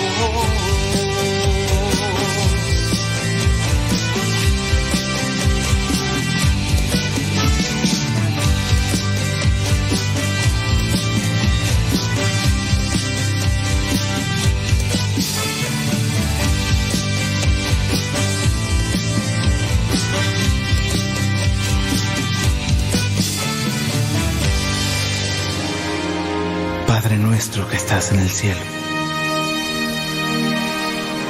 santificado sea tu nombre. Venga a nosotros tu reino. Hágase tu voluntad en la tierra como en el cielo. Danos hoy nuestro pan de cada día. Perdona nuestras ofensas, como nosotros también perdonamos a aquel que nos ofende. Dejes caer en la tentación y líbranos del mal. No digas, Padre, si cada día no te comportas como hijo.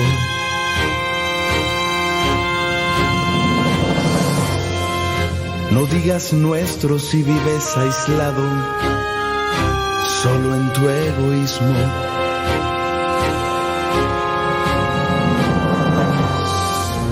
Digas que estás en los cielos si solo buscas las cosas terrenas. No digas santificado sea tu nombre si no lo honras ni lo alabas. No diga venga a nosotros tu reino si lo confundes con el éxito material. No digas hágase tu voluntad si no la aceptas cuando esta es dolorosa. No digas danos hoy nuestro pan de cada día si no te preocupas y lo compartes con alegría. No digas perdona nuestras ofensas cuando guardas rencor al que está cerca. No digas líbranos de toda tentación cuando todavía tienes la intención de seguir pecando. Digas líbranos de todo mal. Cuando todavía tomas partido por él. No digas amén si no has entendido o no has tomado en serio. Al Padre nuestro,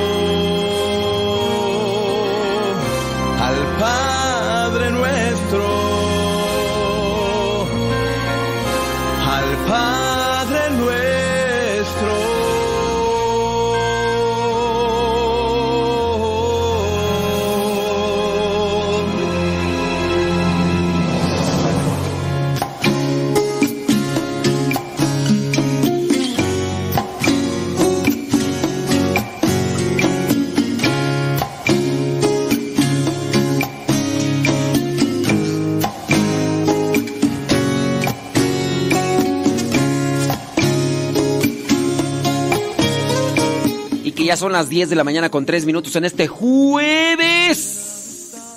Sí, en este jueves 2 de...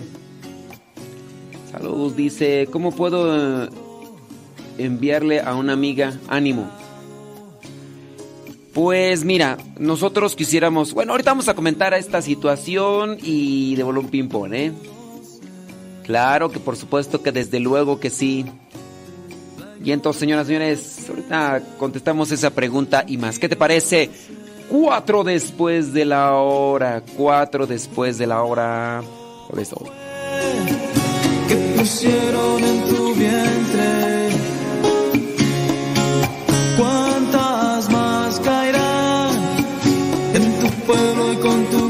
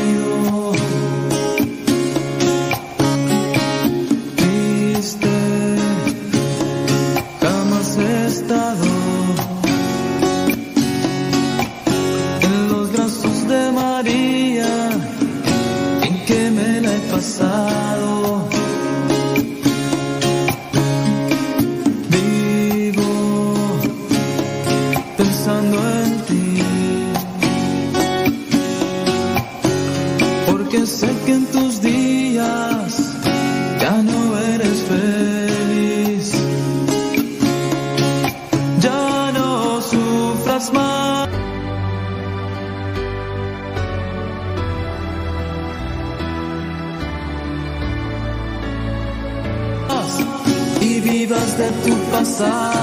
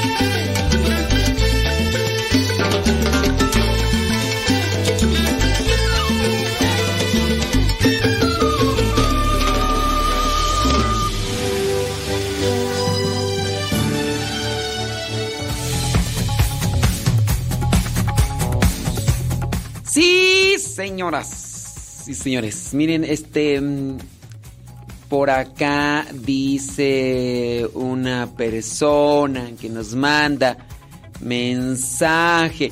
¿Cómo puedo enviarle a una amiga ánimo? Una oración por su mamá le dijeron que... Bueno, dice que le dijeron que, que su mamá pues está en una situación difícil y que que en 24 horas podría pasar algo algo difícil. No nos explica muy bien acá y todo. Y cómo mandarle ánimo. Miren, quizá a lo mejor en nosotros hay a veces un cierto tipo de de frustración por no saber qué decir o querer nosotros tener un impacto en la otra persona de una manera como uno quisiera, ¿verdad? Quiero darle ánimos, quiero darle esperanza. Miren, si tú quieres causar algo en alguien, no trates, no trates de buscar algo para causar como tal una situación en específico. Es que yo quiero darle ánimos. Yo pienso que eso no, no estaría bien. Manifiéstate solamente en una cercanía. Manifiéstale que estás unida a esta amiga en oración. Oye amiga, ahorita voy a pedirle a Dios, voy a rezar un rosario por ti. Voy a rezar un rosario por por tu mamá. No, o sea, no des- no decirle algo con intención de provocar algo en alguien. Porque si te fijas, hay una intención que no que no creo que es la, correcta. Yo quiero yo quiero que esta persona tenga esto o que sienta esto. No. No hagas las cosas por hacer sentir. A ver, tu meta es hacer sentir. Esa no, no estaría bien. La cosa, yo digo, mejor manifiéstate con sinceridad qué vas a hacer por ella. Si siente que bueno, si no siente, pero que no sea como una, un objetivo hacer sentir a la persona. Lo voy a hacer para que sienta. No, busquemos trabajar más bien en el hacer que en el hacer pensar. Yo quiero que sienta, yo quiero que tenga. Pues bueno, eso ya no depende de mí. Ante esta situación difícil, decirle a ella, amiga, ahorita voy a rezar un rosario por ti. Amiga, voy a ir al Santísimo, pero ve, voy a ir al Santísimo, voy a estar una hora en adoración para que Dios te ilumine, te dé fe. Voy a pedir por tu mamá. Yo te lo estoy diciendo no porque quiero hacerte sentir algo, o sea, cuando las personas a mí me dicen, Padre, estoy ante esta situación difícil, yo no busco hacerles sentir a ustedes algo. Si ustedes sienten otra cosa, ya después me lo manifiestan. Ay, Padre, fíjese que me sentí muy bien por, porque me acompañó en la oración. Ah, bendito sea Dios. Pero no es mi intención hacerte sentir. Yo voy a hacer oración. ¿A ustedes cómo ven? ¿Estoy yo mal, estoy errado yo en mi asunto o qué? ¿O, o qué transita por tus venas? ¿Qué andan haciendo? ¿Qué andan haciendo? ¿Ustedes qué opinan con relación a eso? Hay que buscar hay que hacer sentir a las personas o, hay que manifestarse con las cosas que nosotros le ayudamos. Le voy a dar algo para que sienta bonito. Le voy a dar algo para que se motive. Pues, no, pues yo le voy a dar algo porque lo necesita. Voy a hacer esto porque lo necesita. Sí, pues, digo, ¿ustedes qué piensan? Platíqueme, cuénteme. Saludos, dice por acá. Bli, bli, bli, bli, bli. Ándele, con todo gusto. Vámonos a ver por acá. Deja ver más comentarios, esto y lo otro. Sí, sí, sí, sí. Ándele, saludos, Leti. ¿Qué pasión es Leticia? Ah, dice Leticia Huinal, dice, padre, pero nos dormimos en el Santísimo. Ahí está la cosa. Ahí está la cosa. No, no hay que dormirse en el Santísimo, Leti, porque si no, pues... Dice por acá... mm, sí. Sí, ¿por qué? No sé por qué no. ¿Por qué la pregunta? Pues quién sabe por qué me hará la pregunta. Ay, Betty García. Traes puro sueño, a mí se me hace. Traes puro sueño. Ándele por acá. Dice. mm, sí, cierto. Mira nada más. Pregunta, dice por acá una persona. Eh, dice, ¿me puede dar los nombres de los libros donde viene lo de la liturgia? Y es lo mismo. La liturgia, que en cualquier país la liturgia. Espero me entiendan las preguntas. No, no te las entiendo. ¿De, qué? ¿De la liturgia de las horas? ¿Los libros? Pues eh, si es la liturgia de las horas, ¿no son libros? ¿Es o qué? ¿O de cuál liturgia me hablas o qué? Si es que no, no, no le entiendo. Explícate con palitos y bolitas. Ahora, yo voy a brincar a, a otra respuesta que no, no sé si es la que tú quieres. Recuerden que la liturgia, la liturgia es el ejercicio sacerdotal de Cristo. Hay documentos donde se nos habla de la liturgia. Puedes tú leer el documento que se llama Sacrosantum Concilium. Sacrosantum Concilium, un libro que ustedes pueden encontrar en las librerías o también lo pueden buscar ahí en internet. Yo se los recomiendo más que lo compren físico. Ahí pueden ustedes conocer más sobre la liturgia.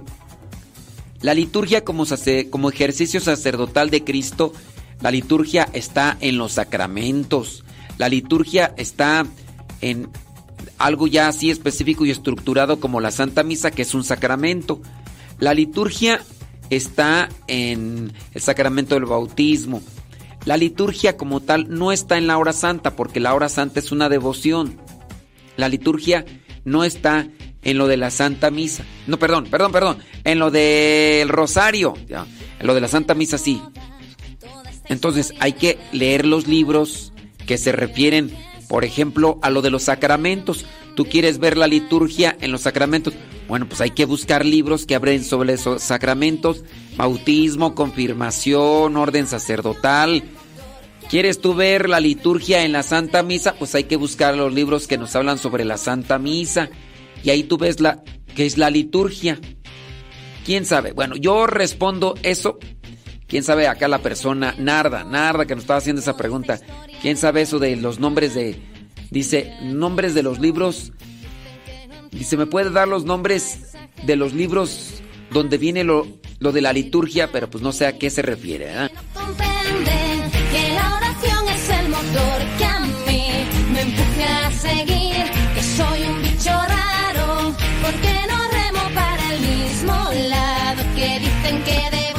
Laura dice que todo va bien allá con los resultados de los médicos. Laura, pues que Dios se manifieste en ti, que tú dispongas un corazón para cumplir con su santa voluntad, pero le pedimos a Dios que se manifieste en ti siempre de manera que tú lo puedas entender como una santa voluntad y que siempre sea lo mejor.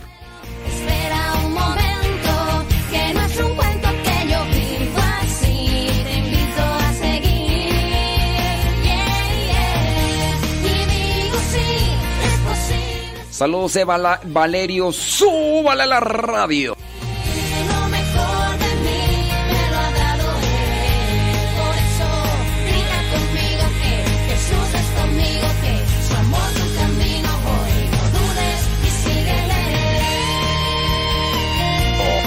JG dice que pues ha escuchado nuestros programas y que hoy nos están sintonizando. Qué bueno, JG, quién sabe cómo te llamarás. ¿verdad? ahí pon tu nombre bien, dinos cómo te llamas, te temas pichirilo.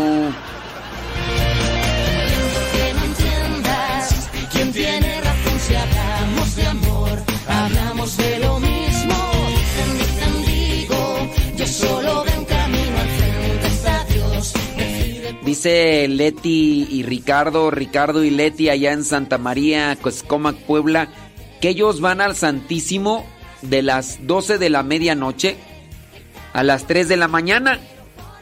Sí. Ah, no, pues cuidado, no se vayan a dormir porque luego se duermen una hora. ¿Cada que van todos los días o cada que van al Santísimo, Leti y Ricardo, platiquen. ¿Ustedes a qué hora van al Santísimo los que me están escuchando? ¿Van allá cada dos años, cada tres años?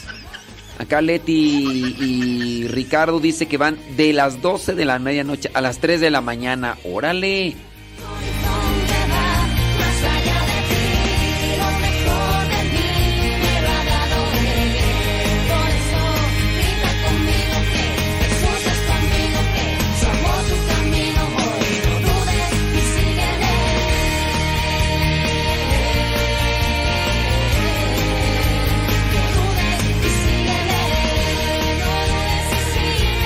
Leonor dice, ya puse la bocina aquí en el patio de mi casa para que escuche todo Acuitlapilco. Sí, sí, sí es cierto. sí, hombre, sí, pues sí. Gracias, Leonor. Leti y Ricardo dice que van cada ocho días y al Santísimo y lo hacen a esa hora, de las 12 de la medianoche a las 3 de la mañana.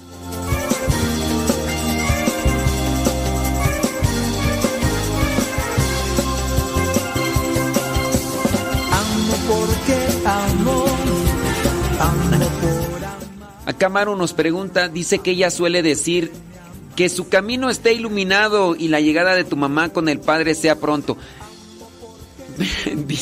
dice, esta persona, dice, ¿está bien o no, o no debo decir eso? Lo digo cuando es de mi confianza la persona y se le haya muerto la persona. Bueno, si ya se murió, si ya se murió, sí. si ya se murió, sí. Pero este, si, si la... Si la persona está en una estación difícil y todavía no se muere, pues decirle eso, pues que su camino esté iluminado y la llegada de tu mamá con el padre sea pronto. Va a decir la otra persona, ya no la mantengas. No, si ya falleció está bien. Si ya falleció está, eh, si ya falleció la persona, está bien decirle, bueno, pues que la, la llegada de este familiar a la casa del padre sea pronto, que lo reciba en su santa gloria, que esté iluminado y que lo, sí, en ese caso sí, pero no, si todavía. Como es que la persona, pues, que, que nos preguntó, dice que qué decirle a su amiga para darle ánimo, porque le dijeron que su mamá en 24 horas, pues podría ser, pues, que. Pues sí.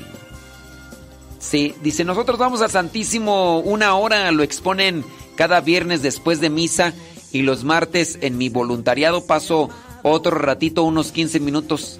Ya tenemos haciéndolo desde que pasó lo de la pandemia y no hemos fallado ningún viernes. Ándele pues ahí dice Nayibé y familia van una hora los viernes después de misa. Hey,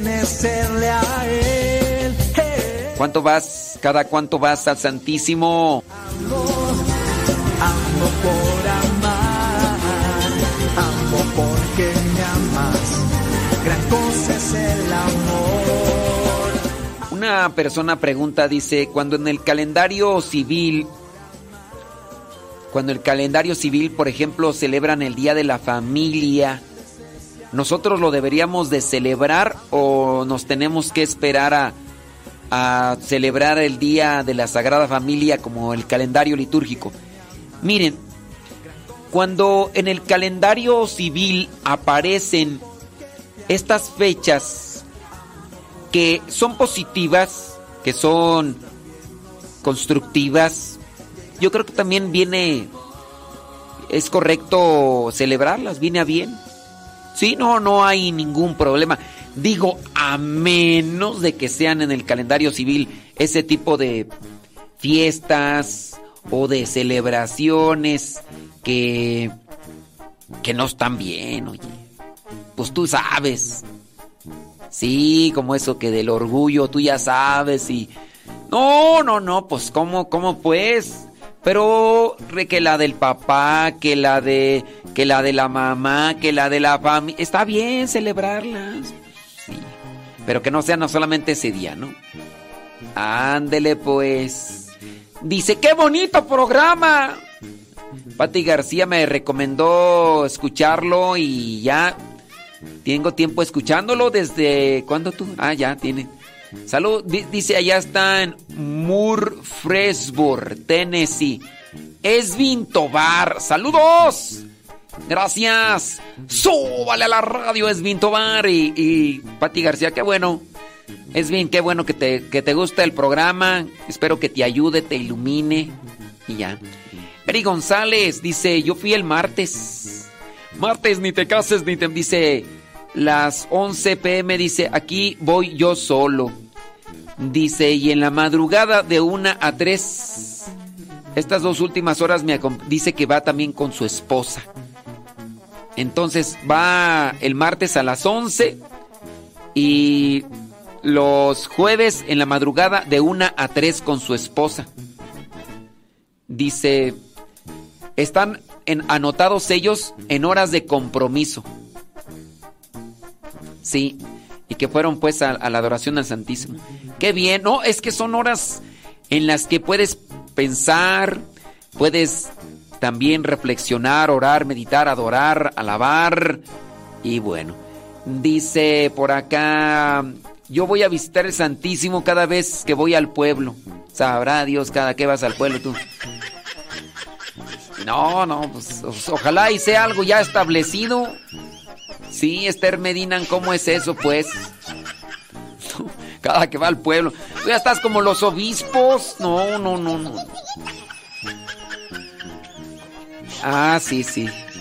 Dice, pero es que, por ejemplo, todos pensamos que cuando uno se muere luego, luego llega al cielo y pues creo que no. Sí, ese es, tienes toda la boca llena de razón. Sí. Dice, ya está en el cielo y está con Dios. Eh, Es un ángel que te va a cuidar, etcétera, etcétera. Ya de que no es tema, pero yo, yo ya pregunté. Sí, decir, no te preocupes, ya está en el cielo. No, tampoco no hay que andar diciendo cosas que todavía no sabemos.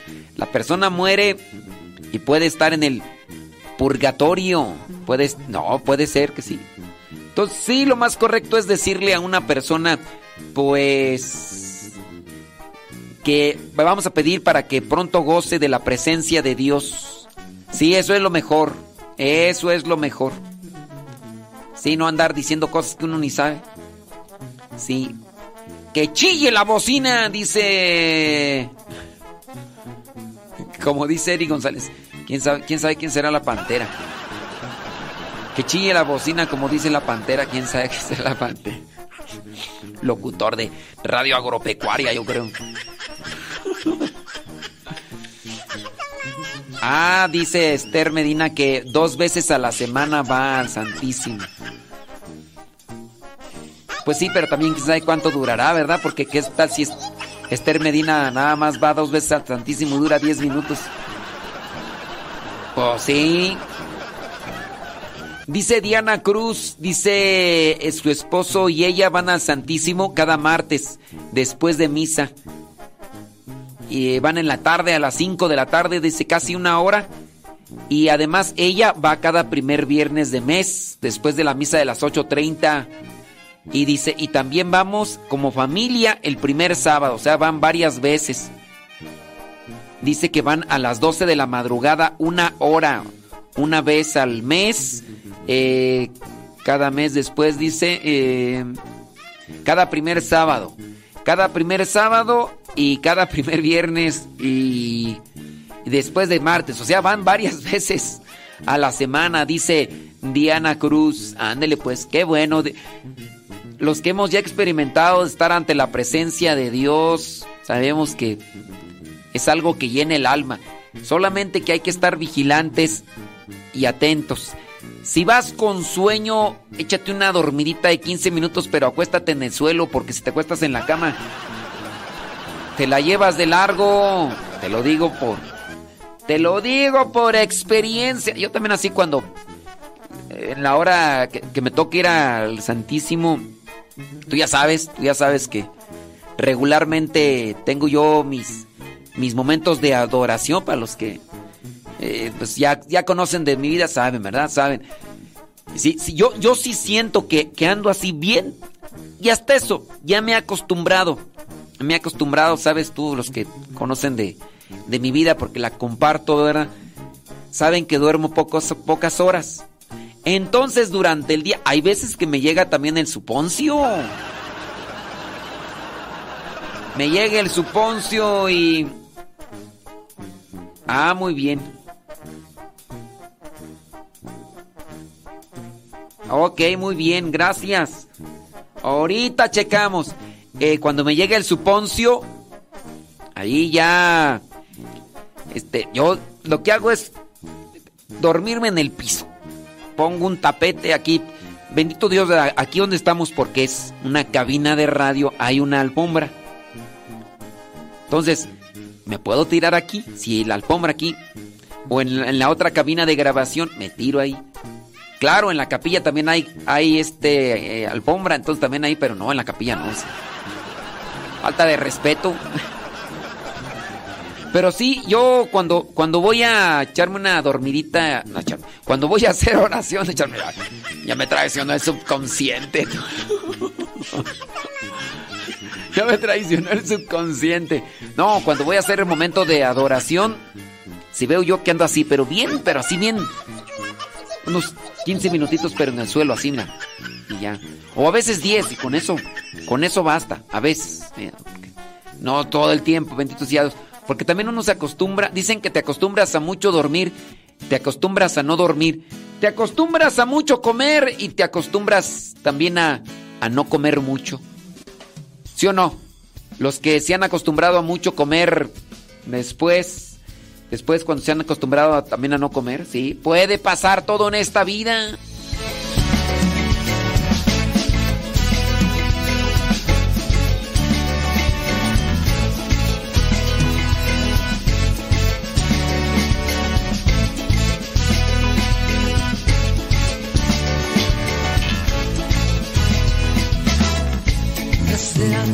de formarte aún. En mi mente te tenía ya. Ya tenía asignado para ti un llamado. Y ahora a ti te toca actuar da el paso que tienes que dar. Deja todo, toma tu cruz y sígueme. Ven y sígueme, no mires atrás, que delante está el reino, mi reino de paz. Ven y sígueme, no mires atrás, que delante está el reino, mi reino de paz.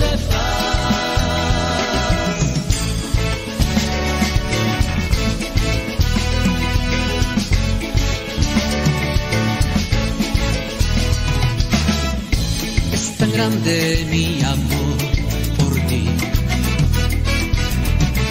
para que pudieras tú vivir mi sangre clavado en la cruz. Yo vertí. Ahora esta es tu decisión. Sabes lo que para Recuerda que siempre está. Hablando de la oración, recuerda que hoy es jueves, jueves eucarístico. Sí, hay un hermano de formación que me quiere cortar el cabello. Deja ver en cuánto tiempo me lo corta así de bolón ping-pong. A ver si en 10 minutos así. Ni tengo cabello, ¿verdad, David? Don David Trejo.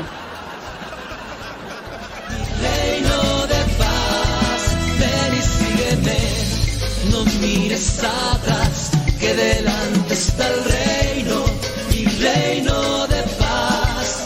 Ven y sígueme, no mires atrás, que delante está el reino mi reino de paz. Ven y sígueme, no mires atrás, que delante está el reino, mi reino de paz. Ven y sígueme, no mires atrás delante está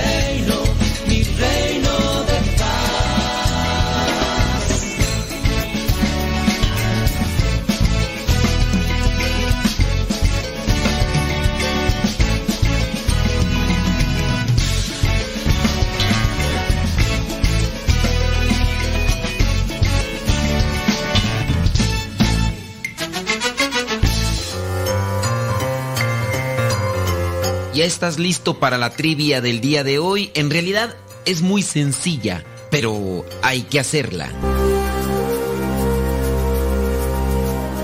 La pregunta es la siguiente. ¿De cuál de los siguientes idiomas procede la palabra Biblia? ¿De cuál idioma procede la palabra Biblia? ¿Procede del hebreo? ¿Procede del griego? ¿O procede del latín? ¿De dónde viene la palabra Biblia? ¿De cuál idioma? ¿Del hebreo? ¿Del griego? ¿O del latín?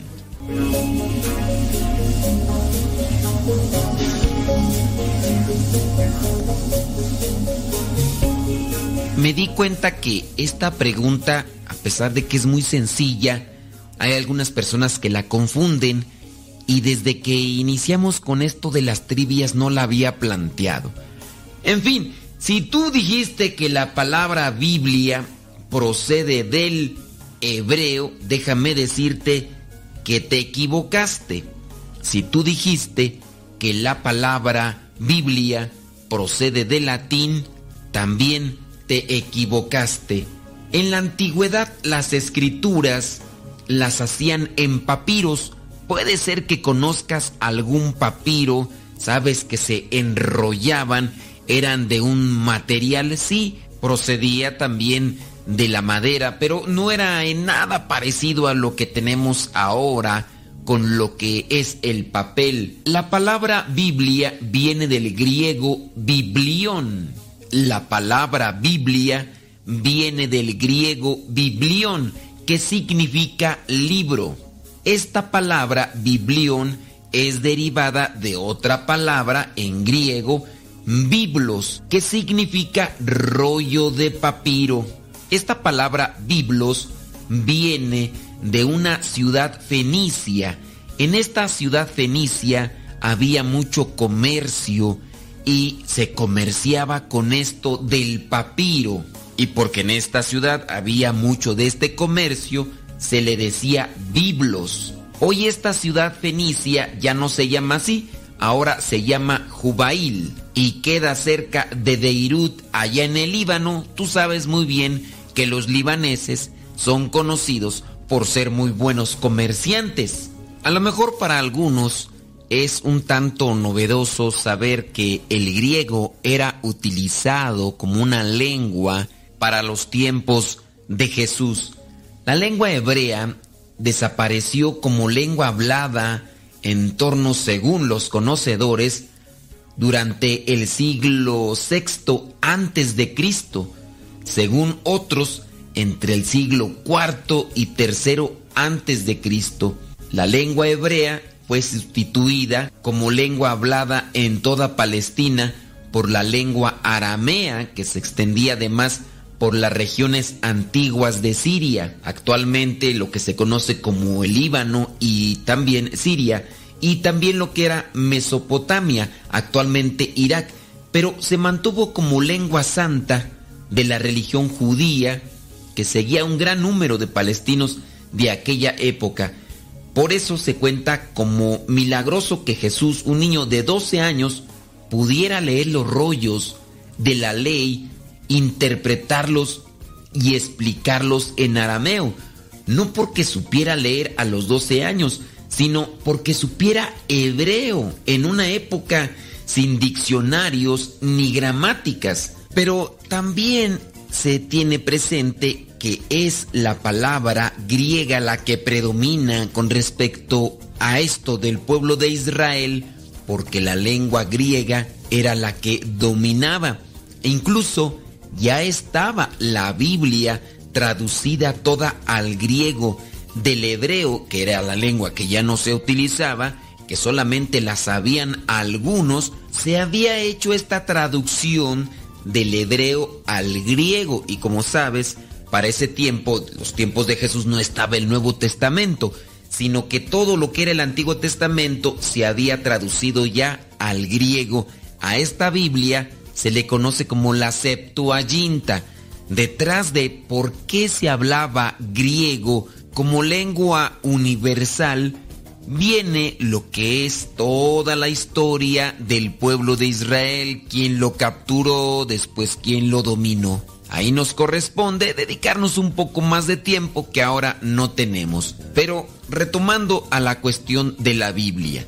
La palabra Biblia viene del griego y significa libro. Nosotros sabemos muy bien que no es un solo libro, sino que dentro de la Biblia se encuentran 73 libros. 73 libros desde el Génesis al Apocalipsis. Algunos de estos libros tienen el género de carta, pero cuenta como un libro. Ojalá y te des la oportunidad a conocer más sobre la Biblia, conocer la palabra de Dios, pero principalmente que haya siempre un esfuerzo en llevar a la práctica lo que nos dice la Sagrada Escritura.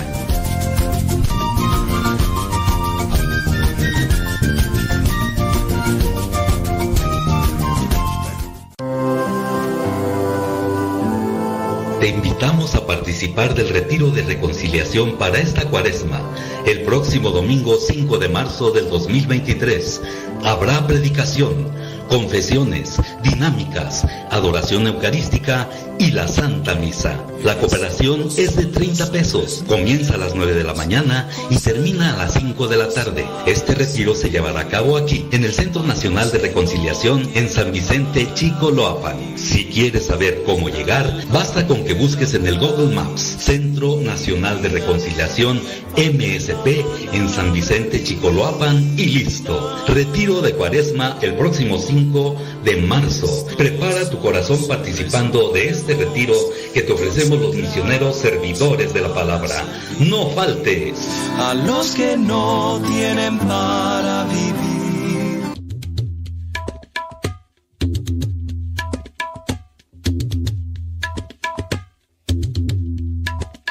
Se cuenta que un anciano analfabeto oraba todas las noches con tanto fervor y con tanto cariño que en cierta ocasión un rico jefe de una gran caravana lo llamó y le preguntó, Oye, ¿por qué rezas con tanta fe? ¿Cómo sabes que Dios existe si ni siquiera sabes leer? El fiel creyente contestó, Gran Señor, conozco la existencia de nuestro Padre Celestial por las señales que nos envía. ¿Cómo es eso? quiso saber el jefe admirado. El humilde siervo explicó, Mire, cuando usted recibe una carta de una persona ausente, ¿cómo reconoce quién le escribió? La otra persona que escuchaba atentamente respondió, por la letra. El anciano volvió a decir, y cuando usted admira una joya, ¿cómo se informa sobre su autoría? ¿Sobre si verdaderamente es fidedigna? La otra persona contestó, por la marca del orfebre, claro. Cuando yo veo la firma de aquel que la ha creado, me doy cuenta que realmente tiene un valor. El siervo sonrió y agregó, cuando oye pasos de animales alrededor de la tienda donde usted acampa, ¿cómo sabe después si fue un carnero, un caballo o una vaca? El Señor agregó, pues sencillo, por las huellas que deja alrededor de la tienda. Así me doy cuenta de qué fue lo que pasó alrededor mío. Entonces, el viejo creyente lo invitó a salir de aquel lugar donde se encontraban, que era una tienda, y le mostró el firmamento, donde la luna brillaba rodeada de multitud de estrellas.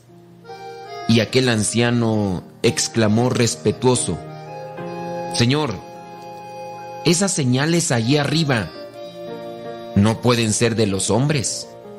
En ese momento, aquel orgulloso caravanero se rindió ante las evidencias y allí mismo en la arena, bajo la luz plateada de la luna, comenzó a orar también. Dios, aunque sea invisible a nuestros ojos, nos deja señales de las más distintas formas todos los días al amanecer, en cada mañana serena y silenciosa. Hay muchos signos de Dios. Otra cosa es que no los quieras ver. En el calor del sol que calienta a los seres y en la manera en que permite la vida. En la lluvia que moja las praderas. Corre en el lecho de los ríos y refresca las arenas calientes de las playas solitarias. Las señales de Dios están en los pastos verdes que alimentan el ganado y en la vida obstinada del desierto que arde en el calor achicharrante del verano. Podemos encontrar señales de Dios en los campos floridos de los diferentes continentes, pero también en el canto alegre de aquellas aves que nos despiertan muy temprano. Bueno, si es que todavía donde tú vives las han dejado habitar. Las señales de Dios son también visibles en las noches bordadas de estrellas y en las tempestades que limpian la atmósfera con sus rayos purificados. Las obras realizadas por los hombres son firmadas para que no se confunda el autor. En cambio, las obras de Dios, ¿sabes?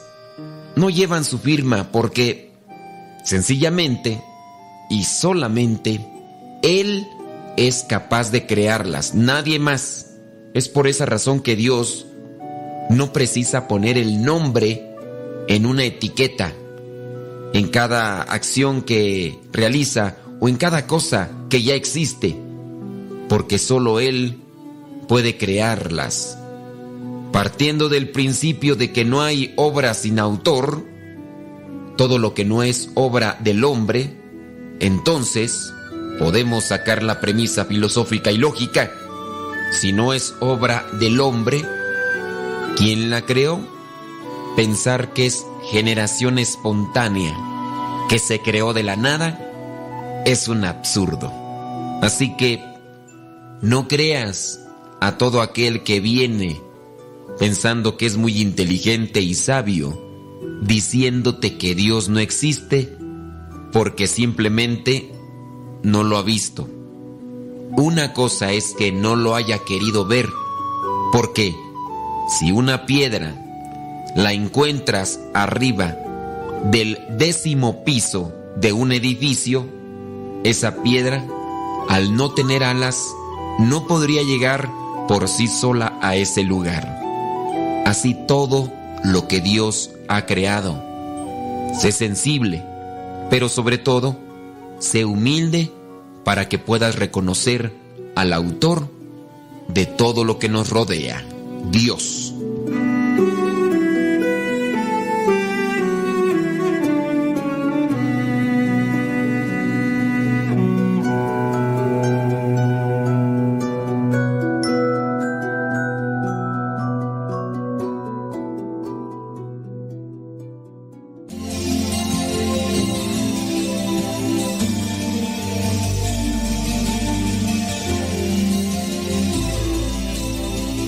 Invitamos a participar del retiro de reconciliación para esta cuaresma. El próximo domingo 5 de marzo habrá predicación, confesiones, dinámicas, adoración eucarística y la Santa Misa. La cooperación es de solo 30 pesos. Comienza a las 9 de la mañana y termina a las 5 de la tarde. Este retiro se llevará a cabo aquí, en el Centro Nacional de Reconciliación de San Vicente Chicoloapan. Si quieres saber cómo llegar, basta con que busques en Google Maps Centro Nacional de Reconciliación MSP en San Vicente Chicoloapan y listo. Retiro de Cuaresma próximo 5 de marzo. Prepara tu corazón participando de este retiro que te ofrecemos los misioneros servidores de la palabra. supieran cuánto había esperado el poder tenerlos entre mis brazos. No me importa que de sus vidas, dejen que mi amor cure sus heridas.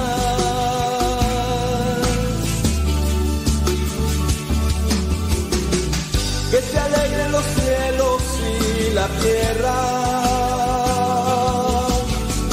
porque hoy mis hijos están Encontré este artículo y se me hizo interesante. Se llama Cuatro tipos de sufrimiento interior. O sea, no es un solo tipo de sufrimiento interior, hay varios. Y en este artículo se nos refiere a cuatro.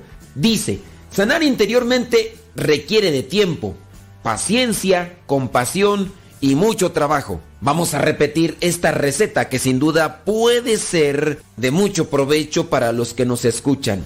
Sanar interiormente requiere del tiempo, paciencia, compasión y mucho trabajo. Sanación es sinónimo de curación. Sanar también quiere decir que debo aliviar algo que en mí está lastimado. Fray Nelson Medina explica que una persona puede sufrir interiormente cuatro tipos de daños. Si no conocen a Fray Nelson Medina, él es muy popular en las redes sociales. Él es sacerdote dominico y pueden encontrar sus videos ahí en la internet donde explica de muchas cosas. Bueno, pues Fray Nelson Medina dice que una persona puede sufrir interiormente cuatro tipos de daños. Las heridas, la enfermedad, las carencias y la carga o situación genética.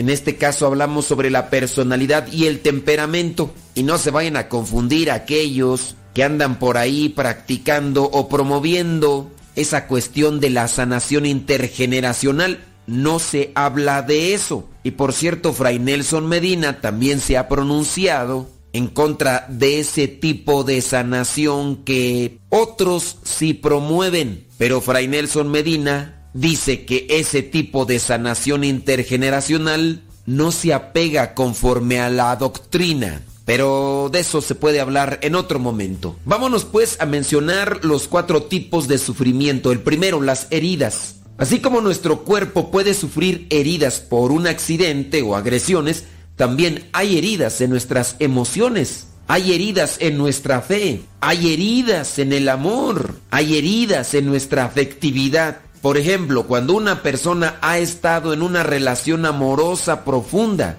y de repente, como suele suceder, es traicionada. Aquí entonces se da lo que es una herida emocional porque es traicionada y sufre. A simple vista pareciera que su cuerpo está sano, pero interiormente la persona está herida, está lastimada. Es importante siempre tener en cuenta que lo que pasa en una parte de nuestro ser forzosamente afectará al resto. Lo que pasa en nuestro cuerpo pasa también en nuestro espíritu, en nuestras emociones y viceversa. Hay heridas en nuestro cuerpo que se pueden volver graves y también hay heridas en el alma que se pueden volver crónicas y que pareciera que no cicatrizan. Entonces ahí tenemos el primer tipo de sufrimiento, las heridas.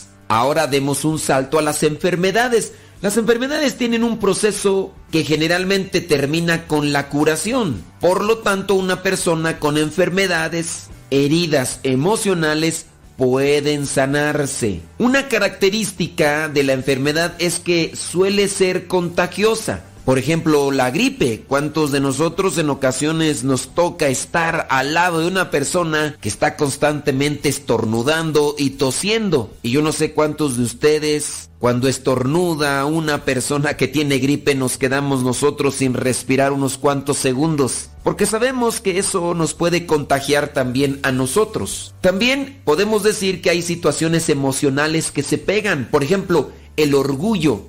Cuando una mamá o un papá son orgullosos, esto también se lo pueden pasar a sus hijos. O el esposo es orgulloso, se lo puede pasar a la esposa. O la esposa es orgullosa, se lo puede pasar al esposo. Saltemos ahora a lo que son las carencias. Se suele hablar de carencias físicas como la desnutrición, pero también existe la carencia emocional. Cuando un ser humano está en desarrollo, formándose, es necesario, es importante, es vital que le lleguen a tiempo ciertos nutrientes como por ejemplo en los huesos. Hay una enfermedad que se llama osteoporosis, que es cuando los huesos quedan muy frágiles por falta de calcio. No llegaron esos nutrientes necesarios. Pero también así en las cuestiones emocionales y espirituales. Si esos nutrientes no llegan o llegan después, ya es tarde. Por ejemplo, cuando no hay estimulación, cuando no hay motivación. Si una persona crece en un ambiente reprimido, triste, porque así son los papás o porque así es toda la familia, difícilmente podrá desarrollar una creatividad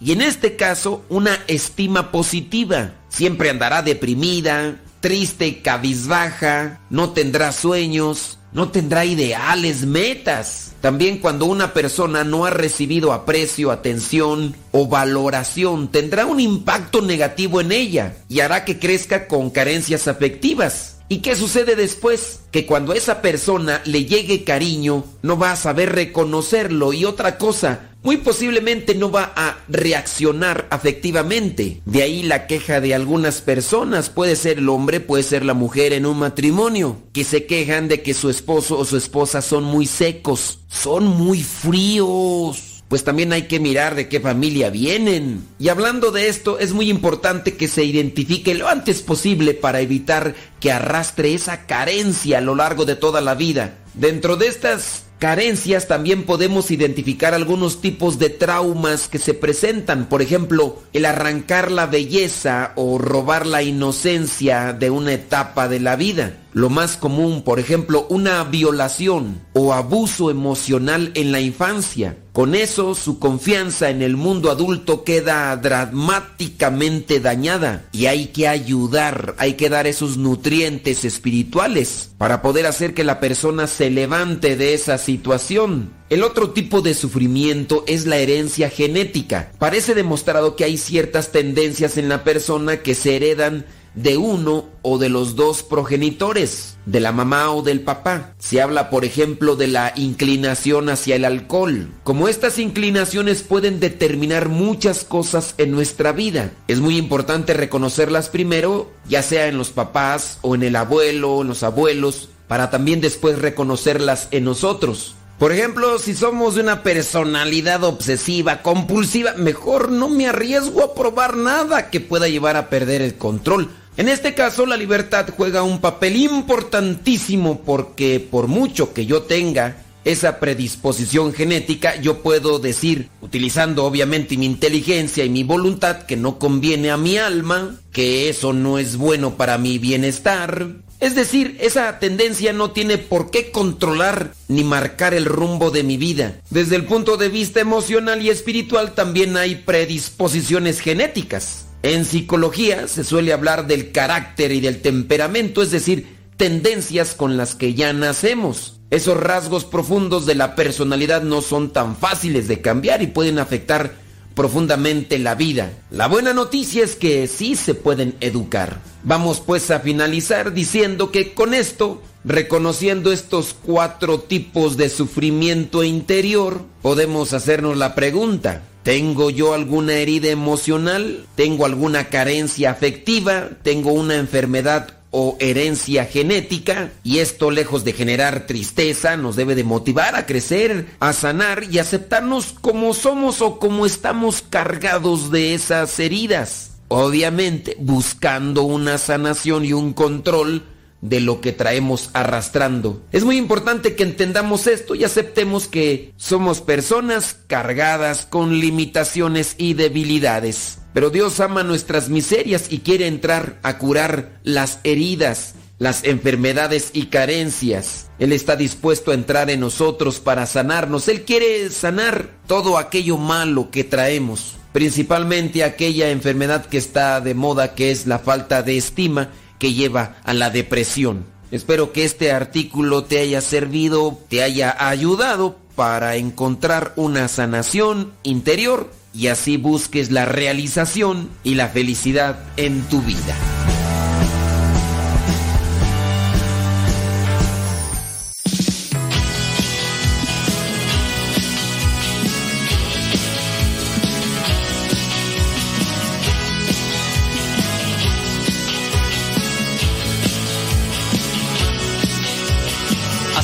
Tiempo me ha buscado y hoy que me he encontrado yo te quiero decir que soy muy afortunado de poder a todo su amor compartir. Y es que he nacido yo a la vida nueva que me dio su espíritu de amor. Bien, este, no fui a cortarme el cabello, tuve que editar el programa Lo que dio sonido con Pati Paco. Mm, Ahora sí ya nos vamos a que nos corte el cabello Carlos, un chavo que va a salir a la misión, que está en formación, porque ya sabes que a ellos y a mí me va a dar pura emoción que me dejen sin cabellos o más cortos los pocos que tengo. Se quedan con el programa Lo que Dios ha unido con Pati y Paco. Después de las 12 regresamos después de las 12. Se queda el programa grabado ahí en YouTube, Spotify y iTunes, Google Podcast. Si tú descargas la aplicación Google Podcast, busca Modesto Radio y todos los programas los puedes descargar y escucharlos después cuando tengas internet en tu teléfono. ¿Cómo ves? Pero es, es que solamente se puede descargar en el teléfono, no se puede descargar, bueno, en, en la compu, pero cuando no hay internet. Así que ahí está. 11 de la mañana con 2 minutos. Hoy día, jueves 2 de marzo. Vámonos y se queda Pati y Paco. de María, tú eres mi alegría, yo confío en ti. Elevo mis ojos al cielo, levanto mis brazos, yo te alabo a ti. Y es que he nacido yo a la vida nueva, que me dio su espíritu de amor, que hoy vive en mí. Desde entonces me ha pasado que me han preguntado qué ha pasado de ti. Yo respondo que a su lado no importa el pasado si él te ama a ti. Y es que he nacido yo a la vida nueva que me dio su espíritu de amor que hoy vive en mí.